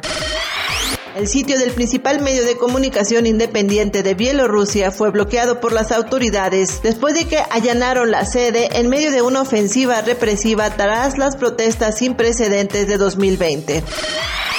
Unos 8.000 indígenas peruanos tienen altos niveles de plomo, arsénico y mercurio en el cuerpo a causa de faenas mineras cerca de sus aldeas en la provincia sureña de Espinar, de acuerdo con un informe divulgado este martes por Amnistía Internacional. Relatamos al mundo. Relatamos al mundo. Son las 2 de la tarde con 19 minutos y me da mucho gusto recibir en este espacio de Prisma RU de Radio UNAM a David Pastor Vico, a Vico, mejor conocido así, filósofo de la Universidad de Sevilla, especialista en ética de la comunicación y pues nos va a invitar y a platicarnos de qué trata este podcast que él forma parte. ¿Cómo estás, eh, Vico? Muy buenas tardes, bienvenido. Muy buenas tardes, Deyanira, muchas gracias y bueno, como siempre que entro en vuestras ondas, pues entro en casa, ¿no? Entro en casa, así que pues muy contento. Pues muy contentos también nosotros. Entras a casa y a los trabajos y a los autos donde nos estén escuchando en este momento. Pues cuéntanos sobre este podcast que pues tú formas parte de este grupo de podcast de Himalaya aquí en Latinoamérica y que pues has hecho un podcast que tiene que ver con la filosofía y en donde nos llevas un poco de la mano y con ejemplos de una manera muy ilustrativa a comprender eh, pues algunas o tratar de respondernos a algunas preguntas desde la filosofía. Cuéntanos, por favor. Pues, pues fue un honor para mí, fue un honor para mí formar parte de, de esta casa que es eh, Himalaya Podcast o Himalaya Pro, que es eh, una, una plataforma de podcast eh, de origen chino y que ahora mismo tiene casi 500 millones de suscriptores. Y dentro de su, de su implantación en Latinoamérica, me pidieron que hiciera pues, unos, unos podcasts sobre filosofía. Yo te explico filosofía. Ahora mismo son siete, aunque se han lanzado cuatro y creo que entre hoy y mañana se lanzan otros dos más, en donde intenta hacer un acercamiento eh, muy sencillo, muy rápido, muy didáctico, muy claro sobre algunos conceptos básicos de, la filosofía que son los que básicamente todos podemos llegar a compartir sin saberlo. Desde cuáles son, cuál es el papel de la filosofía en tu vida cotidiana, la cantidad enorme de sentencias que usamos creyendo que lo dijo a lo mejor la vecina o una abuela y a lo mejor lo dicho lo dijo Nietzsche o lo dijo Sócrates o lo dijo Platón, ¿no? Hasta el amor, eh, las decisiones, cómo tomamos las decisiones, la muerte, el bien y el mal. Bueno, pues son los temas fundamentales, los universales de la filosofía, pero que en este caso sirven para empezar a generar una, una buena base. Y lo más hermoso de ello te explico, que no es que lo quiera vender, pero hay que decirlo, es que también ahora mismo acaban de estrenar Yo te explico, pero el universo con Julieta Sierra, así que también parece que es un reconocimiento a nuestra casa de estudio el tirar de nosotros, de académicos de, de la UNAM, para, para empezar a explicarle a toda Latinoamérica las cuestiones en las que nosotros llevamos tanto tiempo trabajando. Efectivamente, bueno, pues eh, eh, nos vas a hablar de filosofía y, y, hay lugares también comunes de la filosofía cuando nos hacemos preguntas de por qué estamos aquí, hacia dónde vamos, cuál es el sentido de todo esto. Platícame un poco porque incluso, bueno, a ver, nos vas a llevar hasta tratar de definir la, la felicidad, es el fin del hombre. A ver, cuéntame un poco más quizás Pues, del primer eh, capítulo. Ese es el tema de los temas, ¿no? El tema de los temas es el, el famoso sentido de la vida. Yo siempre digo, y en algún libro lo he dejado caer, que los que mejor hablaron sobre el sentido de la vida, no te quedo duda, fueron los Monty Python en su película de los años 80, ¿no? Porque, bueno, eh, realmente esa, esa necesidad de encontrarle sentido a las cosas es la que nos ha llevado a entender la naturaleza o querer entender la naturaleza, cómo funciona, porque si riego una semilla, esta se puede convertir en un árbol, y cuando vemos que en la naturaleza hay cierto sentido mecanicista, o sea, cierta causa y cierto efecto, en, intentamos que eso también suceda con los seres humanos. Intentamos buscar ese sentido mecánico que hay en los, en los seres humanos. ¿Por qué? Bueno, pues porque la indecisión, eh, el no saber qué pasará mañana, es algo que la verdad no nos suele gustar mucho a los humanos, nos gusta tener el control de las cosas. Y a ese respecto es cuando aparece ese sentido de la vida, el buscar el sentido de la vida. Al final, eh, después de 2.700 años de filosofía, lo que muchos de los filósofos contemporáneos acabamos diciendo es que realmente quizá la vida no tenga mucho sentido, más bien somos nosotros los que tenemos que dotar a la vida de sentido, tenemos que llenarla de significación.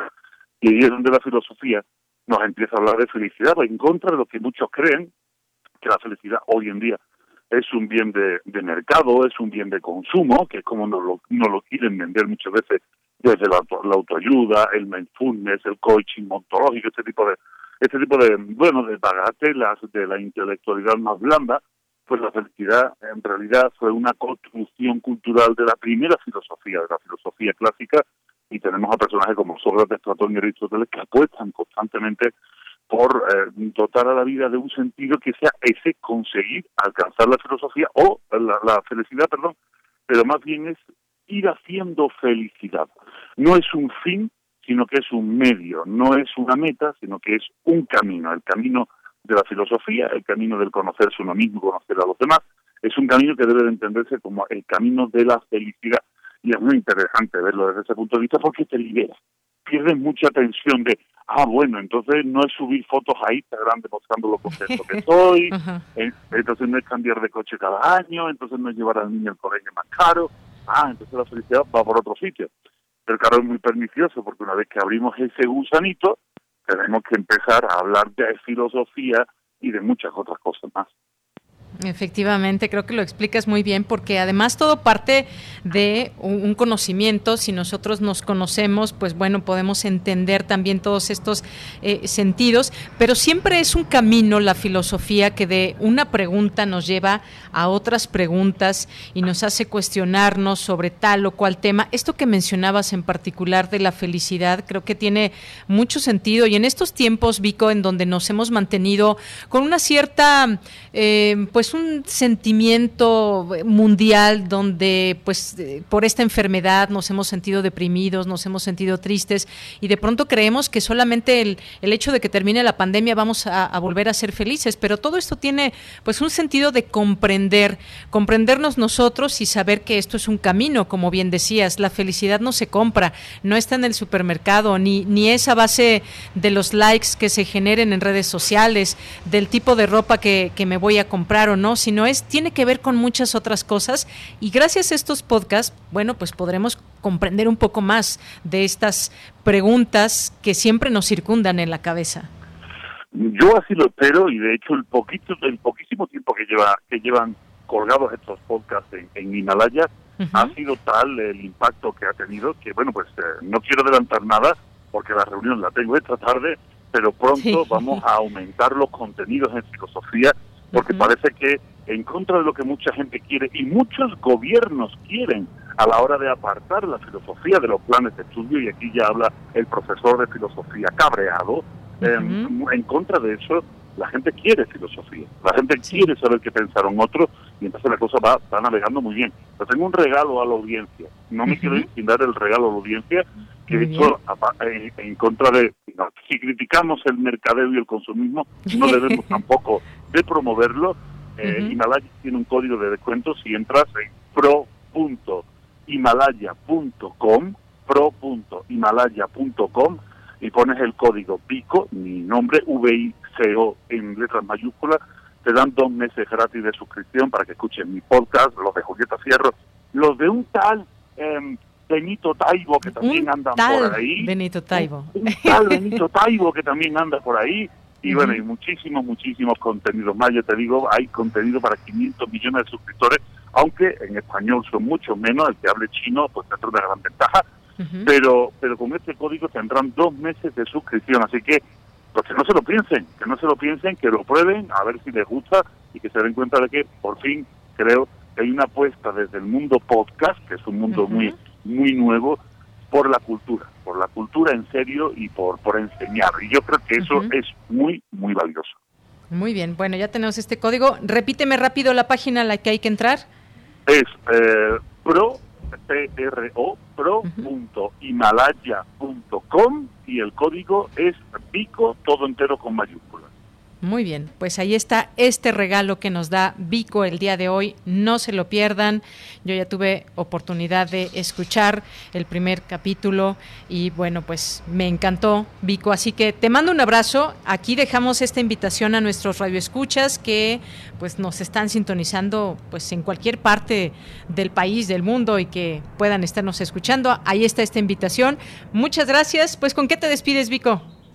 Pues eh, me despido con cariño, no hay de otra, y con la y con la buena noticia de saber que los, los que somos de esta casa, de la Universidad Nacional Autónoma de México, vamos a ser vacunados esta semana. Las palabras de nuestro rector diciendo que pronto volveremos a la presencialidad. Creo que necesitamos abrazos, creo que necesitamos volvernos a ver y creo que necesitamos volvernos a soportar. Eso es muy importante. La convivencia también precisa de la tolerancia hacia el otro y hacia uno mismo, no me cabe la menor duda.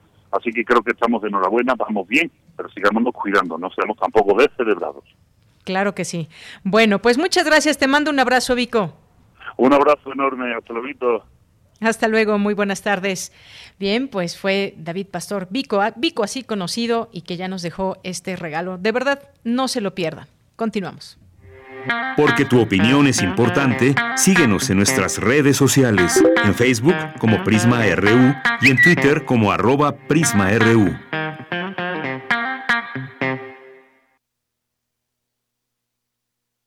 2 de la tarde con 30 minutos y nos vamos a los poetas errantes porque en esta sección que tenemos los días martes, más o menos a esta hora, a las 2 con 30 minutos, eh, pues ahora en esta ocasión nos acompaña Sahari Almaraz, que ya está en la línea telefónica. Sahari, muy buenas tardes, bienvenida, ¿cómo estás?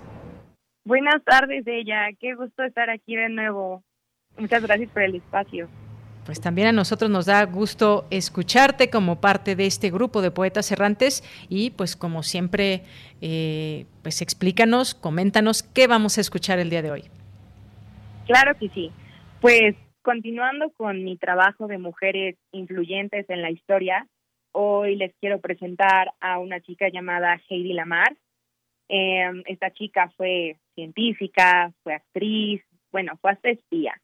Y es un ejemplo de, pues, de una mujer compleja, ¿no? Una mujer que no se cerraba a una sola idea, no tenía límites como tal a su moral, no tenía restricciones para ella misma y pues llegó hasta donde quiso llegar. Entonces, eh, pues yo espero que este fragmento sea de su agrado y bueno, ya me dirán qué les parece. Muy bien, bueno, pues a Jari vamos a escucharla y regresamos contigo. Claro que sí. Poeta errando voy, buscando el sonido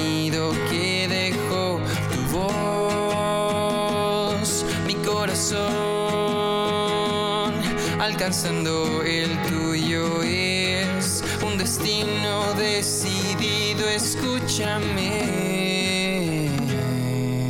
Poetas errantes.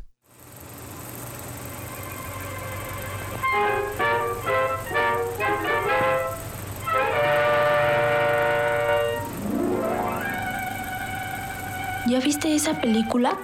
¡Qué horror! Se llama Éxtasis. Ugh, qué terrible que a eso le quieran llamar arte. Una mujercita haciendo un desnudo de esa manera. Ay, pasó de ser una científica a ser una vulgar. ¿Qué pensarán sus padres?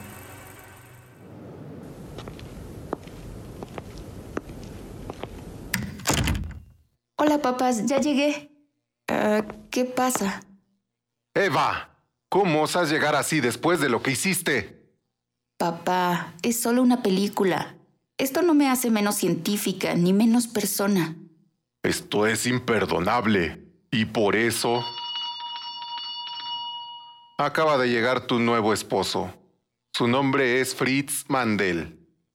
Pero yo no quiero casarme. Te casarás, Eva. Quieras o no.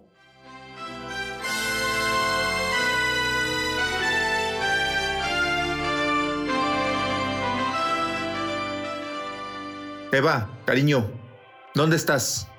¿Por qué no vienes conmigo? Voy a ver a unas amigas. ¿Cuántas veces te he dicho que no puedes hacer nada sin mi permiso? En un rato vendrá un cliente. No te quiero merodeando en mi despacho. Y por cierto, compré todas las copias de tu famosa película. Nadie más puede ver tu cuerpo, Eva. Solo yo. Sí, querido. ¿Qué estará tramando? Bienvenido, amigo mío. ¿Qué hay, Fritz? ¿Por qué la urgencia? La guerra está por comenzar y Hitler y Mussolini me pidieron que les surta personalmente mis armas. Te necesito de mi lado. Cuenta con ello. ¿Me casé con un nazi? Debo hacer algo.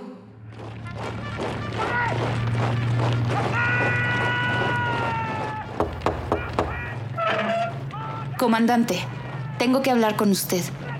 Miss Mandel, no puede estar aquí. ¿Sabe el peligro al que se expone? Deme unos segundos. Hay nazis entre nosotros y podemos evitarlo. La señal de los alemanes es fuerte, pero sé cómo interrumpirla. Yo misma creé un sistema de comunicación secreta. De acuerdo, estás en mi equipo, pero... Eva, puedes morir por hacer esto. Irás en contra de tu esposo? Iré en contra de cualquier nazi. La situación mundial actual es un reto. Oficialmente estamos en guerra. la espía responsable de averiguar el plan nazi en esta región, Eva Mandel, ha huido. Y nadie sabe su paradero. Bienvenidos a los Estados Unidos de América. Señorita. Ah, gracias al cielo está bien. Mi nombre es John. Y usted es la famosa... Heidi. A partir de hoy, seré Heidi Lamar.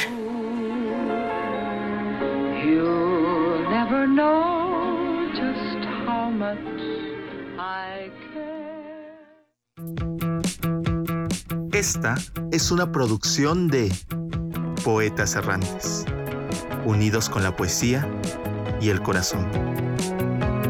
Algo en ti me es muy familiar.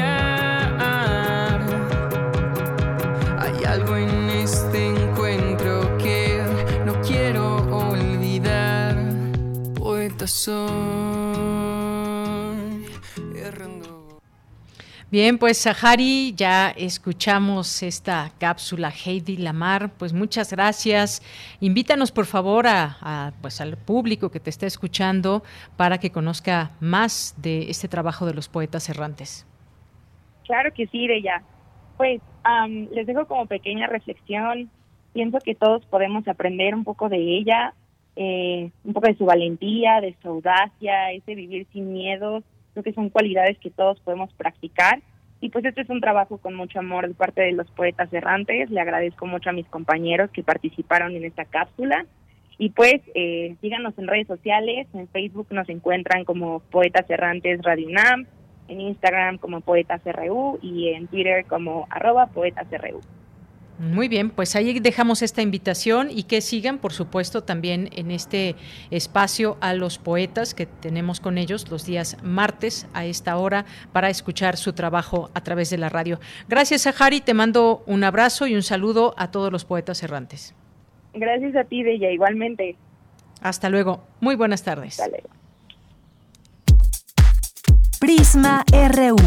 Relatamos al mundo.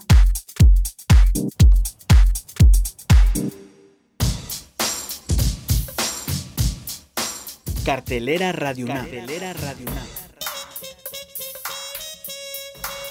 No te puedes perder la serie radiofónica Escuchar y Escucharnos, Construyendo la Igualdad, que se transmite los miércoles en punto de las 10 horas. Conducido por Amalia Fernández, esta serie nace en 2017 ante la necesidad de tomar una postura a la creciente ola de violencia contra la mujer. Sintoniza el 96.1 de FM o el 860 de AM mañana en punto de las 10 AM. También puedes escuchar la serie Foro de la Mujer, ayer en los oídos de hoy, una producción de Radio UNAM que obtuvo la inscripción en el Registro de Memoria del Mundo de la UNESCO en 2019 como la primera serie radiofónica de contenido feminista en México.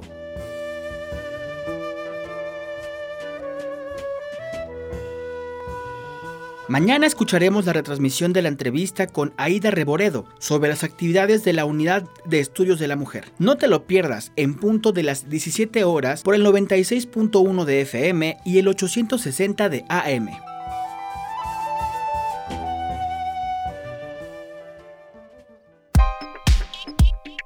Colaboradores RU. Literatura. Bueno, y ahora ya estamos aquí en este espacio a la orilla de la tarde. Hoy una tarde, por cierto, ya lluviosa en algunas zonas de la Ciudad de México. Y bueno, pues con esa tarde lluviosa damos la bienvenida. Un gusto siempre saludar al escritor y ensayista Alejandro Toledo en este espacio. ¿Qué tal? ¿Qué tal, Alejandro? Bienvenido. Buenas tardes. ¿Qué tal, Deyanira? ¿Cómo estás? Muy bien, muchas gracias. Aquí disfrutando de esta tarde, de esta tarde nublada que anuncia lluvia. Sí, se anuncia, están los, los truena el cielo, pero todavía no cae. Por lo menos en esta zona donde yo vivo todavía no cae la lluvia. Acuérdate que somos vecinos y efectivamente todavía no, no llueve. Sí, fíjate Pues, que la próxima cuéntanos. semana, este, el 25 de mayo sería el cumpleaños 96 de Rosario, de Rosario Castellanos. Este, a comienzos del año, no sé si recordarás, hablé de, de Balún Canán, porque estaba yo empezando con un, con un grupo de lectura nos propusimos dedicar este año a la a, conocer a bien a profundidad a Rosario Castellanos e iniciamos con esa novela que, se reeditó hace hace no mucho por el Fondo de Cultura Económica en la colección popular, ¿no? Generalmente Balún Canán es como el punto de, referencia para hablar de, la obra, pero yo confieso que no había ido más más allá de eso, conocí algunos textos sueltos y ahora, este, pues unos meses después, este, hemos leído casi mil páginas de, de, Rosario Castellanos. Lo, curioso es que en, este en este grupo que lo que emprendimos ese ese proyecto eh, la gente no quiere que, la cosa quede ahí sino que este quieren continuar y este y abarcar toda toda la, obra. Ese es el, entusiasmo que ha despertado lo que hemos leído hasta ahora que es su, su, narrativa la narrativa que ella eh, llegó a publicar entre los años 50 y, y 60 no en, comienzos de los 70 que es cuando aparece el libro de cuentos que se llama álbum de, de familia no les había yo bueno el año pasado por ejemplo le dimos a Vasconcelos hubo un momento en que después de la tormenta como que este, hubo cierto cansancio de, del personaje que es tan absorbente y tan poderoso que es eh, Vasconcelos, algo, quizá algo similar ocurrió con Martín Luis Guzmán y con Alfonso Rivestón. Entonces a mí me sorprende cómo este se ha generado esta, esta este ánimo alrededor de, Rosario y, tiene como mucha justificación porque eh, el, lo que llama lo que llamamos el ciclo chapaneco de Rosario Castellanos es, está compuesto por dos novelas, Balún Canán y Oficio de Tinieblas y dos libros de cuentos, son Ciudad Real y Los Convidados de Agosto, pues es es este es una narrativa pura del más yo diría que del más alto nivel además ella este asume digamos una realidad que es la que ella vivió sobre todo en su infancia en los años 30, en, ese periodo como del, agrarismo en, torno a, Lázaro Cárdenas, que era una realidad como muy complicada, donde estaban sumidas como muchas injusticias. Por ejemplo, en la relación entre los, la gente blanca o caslanes, como les llaman allá, y los y los indígenas, entre los hombres y las y las mujeres.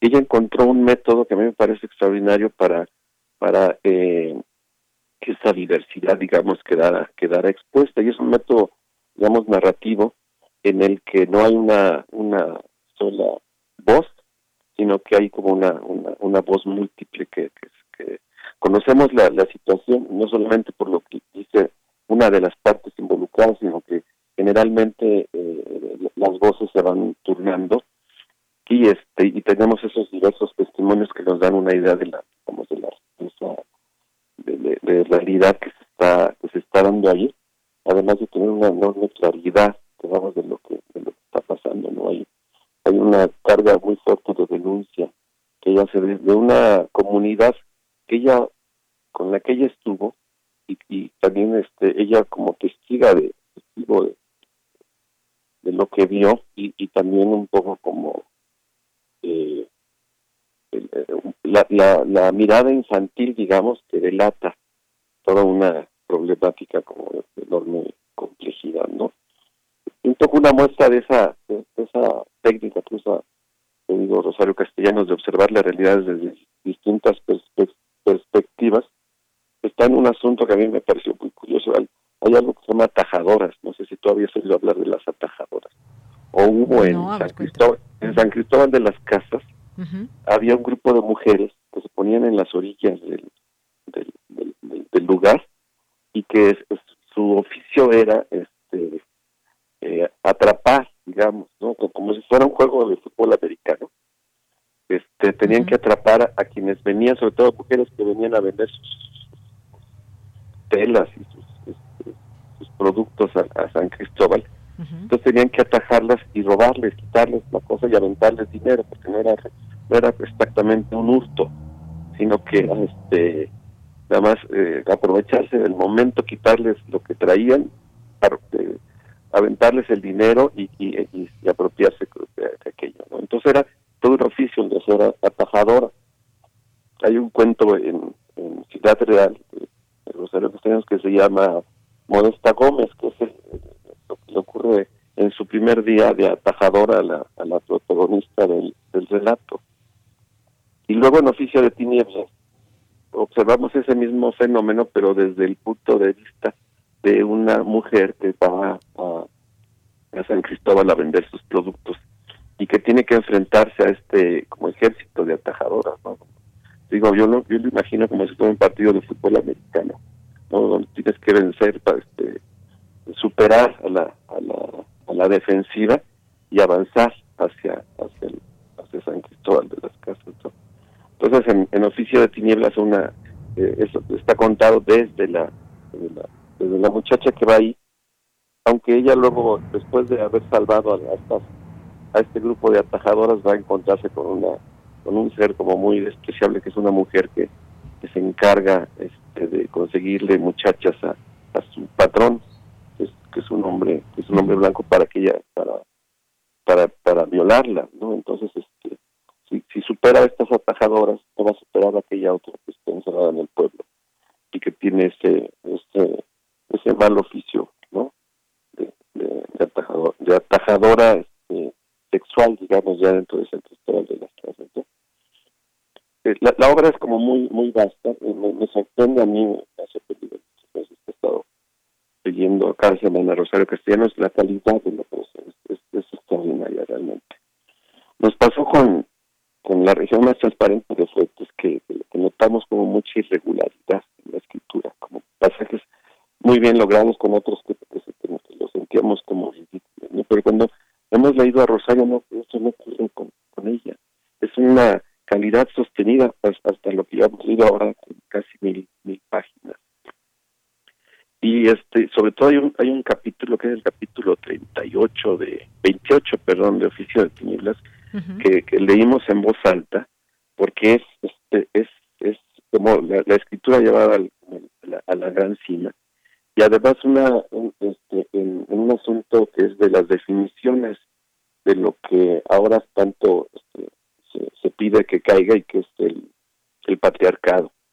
Entonces, esas páginas de... Yo, le pedí a la gente que se asomara ese capítulo 28 de Oficio de Tinieblas, porque van a encontrar que allí está aquello, descrito aquello por lo que se está, por lo que las mujeres de, hoy están luchando, ¿no? Quería leerte un, un, fragmento rápido. Sí, adelante, Alejandro. Dice, porque es, es, de una de una fuerza realmente increíble. Dice, hombres, dice, primero conocí a mi padre, decían, el padre al que estaban sujetas y del que le daban un apellido, una situación, una norma de conducta. El padre, Dios cotidiano y distante, cuyos relámpagos iluminaban el cielo monótono del hogar y cuyos rayos se descargaban fulminando, no se sabía cómo, no se sabía cuándo, no se sabía por qué. El padre, ante cuya presencia enmudecen de terror los niños y de respeto los mayores. El padre que se desata el cinturón de cuero para castigar, para volcar sobre las mesas el chorro de monedas de oro. El padre que bendice la mesa y el sueño, el que alarga su mano para que le besen, la besen sus deudos en el saludo y en la despedida.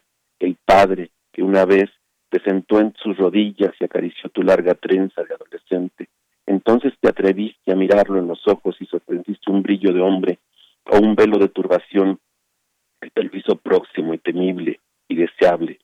Lo dice hombres, el sacerdote que jadea tras la rejilla del confesionario. Y así es como una, una letanía sobre aquello que es el, digamos que, es el, el, poder en, en, el espacio familiar, ¿no? Es, y el capítulo sigue por ahí, después dice, si el esposo no llega Niña quedada, resígnate. Cierra el escote, baja los párpados, calla. Tal es el hombre al que debes asirte, piedrezuela. Y, y, se sigue por el, dinero, que es una prolongación del poder eh, masculino, ¿no? Que es algo que va que va asociado. El, el, hombre es el que tiene el, el, poder social y el poder económico en la estructura familiar, ¿no? Que es un asunto que va que va que también está como muy expuesto en la en la obra de de Rosario de Rosario Castellanos no entonces Así es, Alejandro sí sí sí no digo es, pues es, realmente es, una nadadora de, primer nivel. Curiosamente, a veces creemos que hay que hay otros mejores que ella, Carlos Fuentes y no sé cuántos más. Y resulta que no se le ha dado quizá el, valor que ella tiene, ¿no? Entonces basta con asomarse a sus libros para darse cuenta de que es, su, altura es, es, notable, digamos, es, es sorprendente y siempre vale la pena leerla. Además, su español es realmente delicioso, ¿no? Agotamos el ciclo chapaneco, este, lamentablemente ella empezaba un ciclo urbano que, inició con el álbum de familia, que el álbum de familia es un, por, otro lado, un cuento sacado de la novela que, que dejó guardada que se llamaba Rito de Iniciación. Y hubiera sido muy interesante seguirla en esa en esa segunda etapa. La, etapa chapareca realmente es, muy buena. Entonces, este, ahora que sería que, que va a ser su cumpleaños, yo el, el Fondo de Cultura, yo recomendaría que ir a los dos tomos del Fondo de Cultura. Primero tiene su narrativa y el segundo tiene poesía, teatro y, ensayo.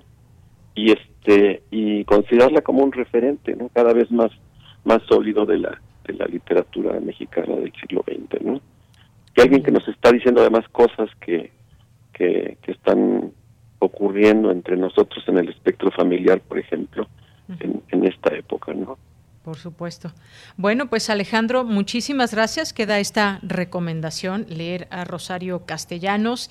Gracias y por platicarnos también de esta, en particular de esta lectura y, compartirnos también esta, esta lectura. Pues muchas gracias y nos escuchamos en 15 días. Que estés muy bien, nos, nos vemos en 15 días. Claro que sí, hasta luego. Y nos vamos a Cultura.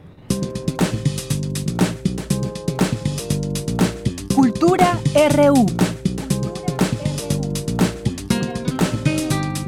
Bien, pues nos vamos con Tamara en la sección de Cultura. Adelante. Deyanira, amigos de Prisma RU, es un gusto saludarlos como todas las tardes. Gracias por seguir nuestra transmisión a través de Radio UNAM. Hoy tenemos tres invitaciones. La primera es para ver un documental que se estrenó el 14 de mayo. Hola, buenas, buenas noches.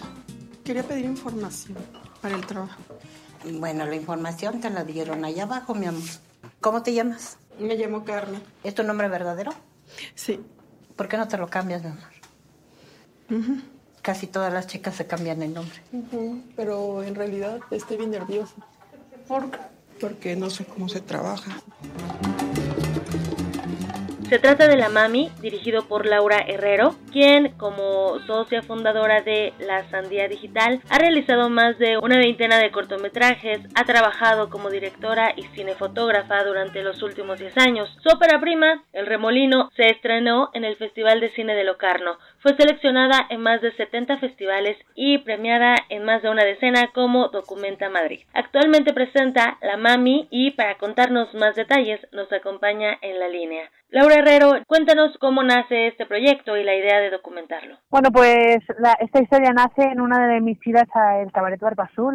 eh, bueno, fui ahí a bailar con amigos y en una de las idas al baño conocí a la mami que me dio papel y bueno, todas las chicas vinieron. Escuchaba como las chicas que ahí trabajan, las ficheras llegaban, se desahogaban, le pedían consejo a la mami, la mami las, las, las aconsejaba, las regañaba a veces y en algún momento, bueno, me, me fascinó lo que vi ahí en ese baño. Entendí que ese espacio era muy importante para las chicas que trabajaban porque era un espacio para sentirse a salvo y también decidí, y por eso decidí acercarme a la mami proponerla como conocerla más, intentar hacer un documental con ella. Ah, eso, eso fue en 2015 en enero de 2015 y hasta ahora han pasado cinco años desde que desde que la conocí. Laura, platícanos del proceso de documentar. Obviamente tuviste una primera impresión de la mami, conociste una versión de ella en un primer contacto. Al finalizar el proyecto conociste más de su historia, incluidas a las mujeres que trabajan en el mítico Barba Azul. ¿Qué te quedas de esta convivencia con las mujeres que forman parte de este lugar? Y también, ¿cuál fue tu experiencia como directora?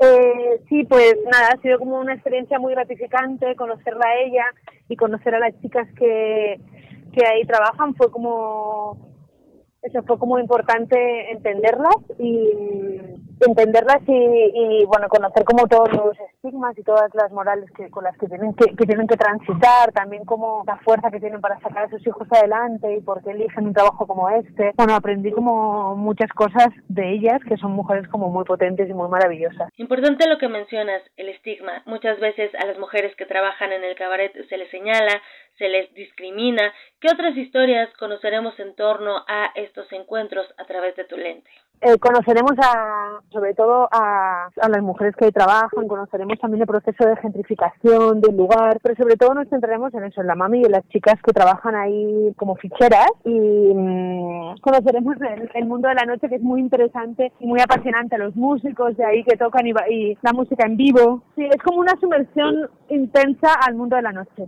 Laura, y sobre el estreno en salas mexicanas, ¿qué nos puedes compartir? La pandemia nos ha alejado de las salas de cine, seguimos en emergencia sanitaria, paso a paso vamos retomando actividades, han sido meses convulsos.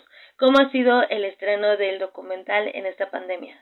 Bueno, pues ha sido como muy, a ver, es un poco como nosotros perdimos muchas oportunidades en festivales cuando llegó la pandemia, pero fueron tantas la, los intereses por la película que hemos seguido viajando muchísimo y estando en muchos lugares y ahora el estreno en cines, se estrenó en cines en España, se está estrenando en cines aquí y está siendo como muy importante poder hacerlo porque es una película que se disfruta mucho en pantalla. Es verdad que hay limitancias de aforos, pero bueno, es importante que también la gente se sienta segura y esté ahí como, como, como, como que disfrute de la película desde un lugar seguro. Bueno, yo ayer estuve en una sala de cine y todo está cuidado con un montón de medidas de seguridad y bueno, en ese momento es lo que hay y bueno, esperemos que la, la, la gente lo disfrute desde ahí. Claro, sentirnos seguros y sobre todo respetar al otro. Laura Herrero, gracias por tomar la llamada y platicarnos acerca de este documental. Muchas gracias a ti. Hasta luego. Ella fue Laura Herrero, directora de La Mami. ¿Qué hace por los hombres, ¿verdad? Para que los vean atractiva. ¿No tienes aceite, mami? ¿Eh? ¿Aceite? A ver, tráelo. En otra información, para los amantes del sonido, de los cuentos y los podcasts, les comparto que en Nosotras las Otras, una serie de cinco episodios auditivos, hay cuentos de diferentes autoras que cobran vida en voz de mujeres comunicadoras. Una de estas comunicadoras es Ana Laura Ramírez Ramos, ella es artivista, creadora y actriz de la compañía Parafernalia Teatro y coordinadora de proyectos en Las Reinas Chulas Cabaret y Derechos Humanos AC. Ana Laura es la encargada de llevarnos por el sonido y la imaginación a través de La Visita, un cuento de Gabriela Damián.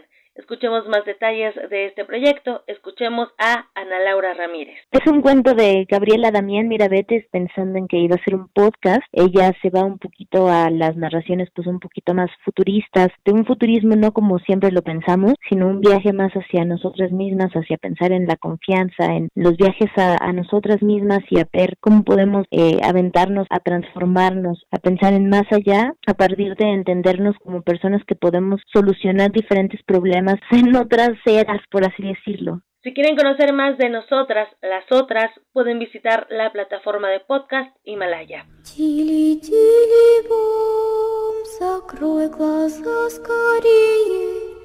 Кто-то ходит за окном и стучится в двери.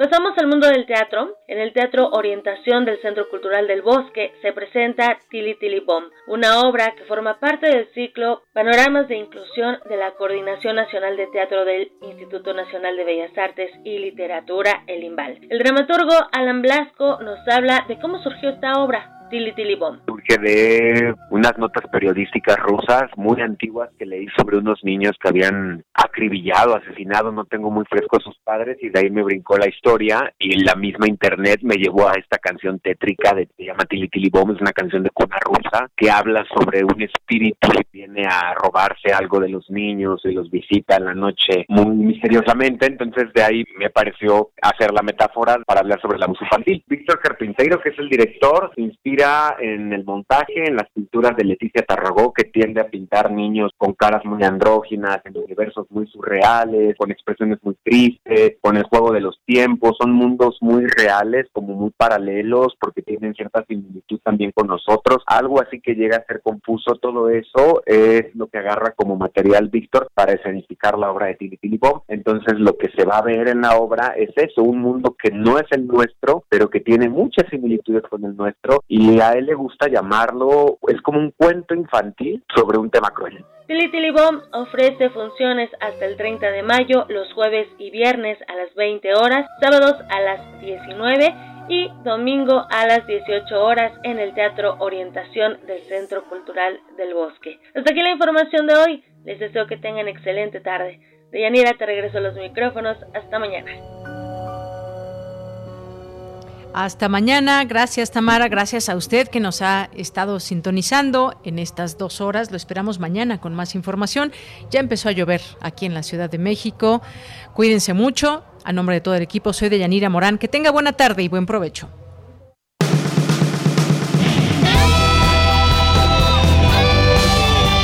Prisma RU.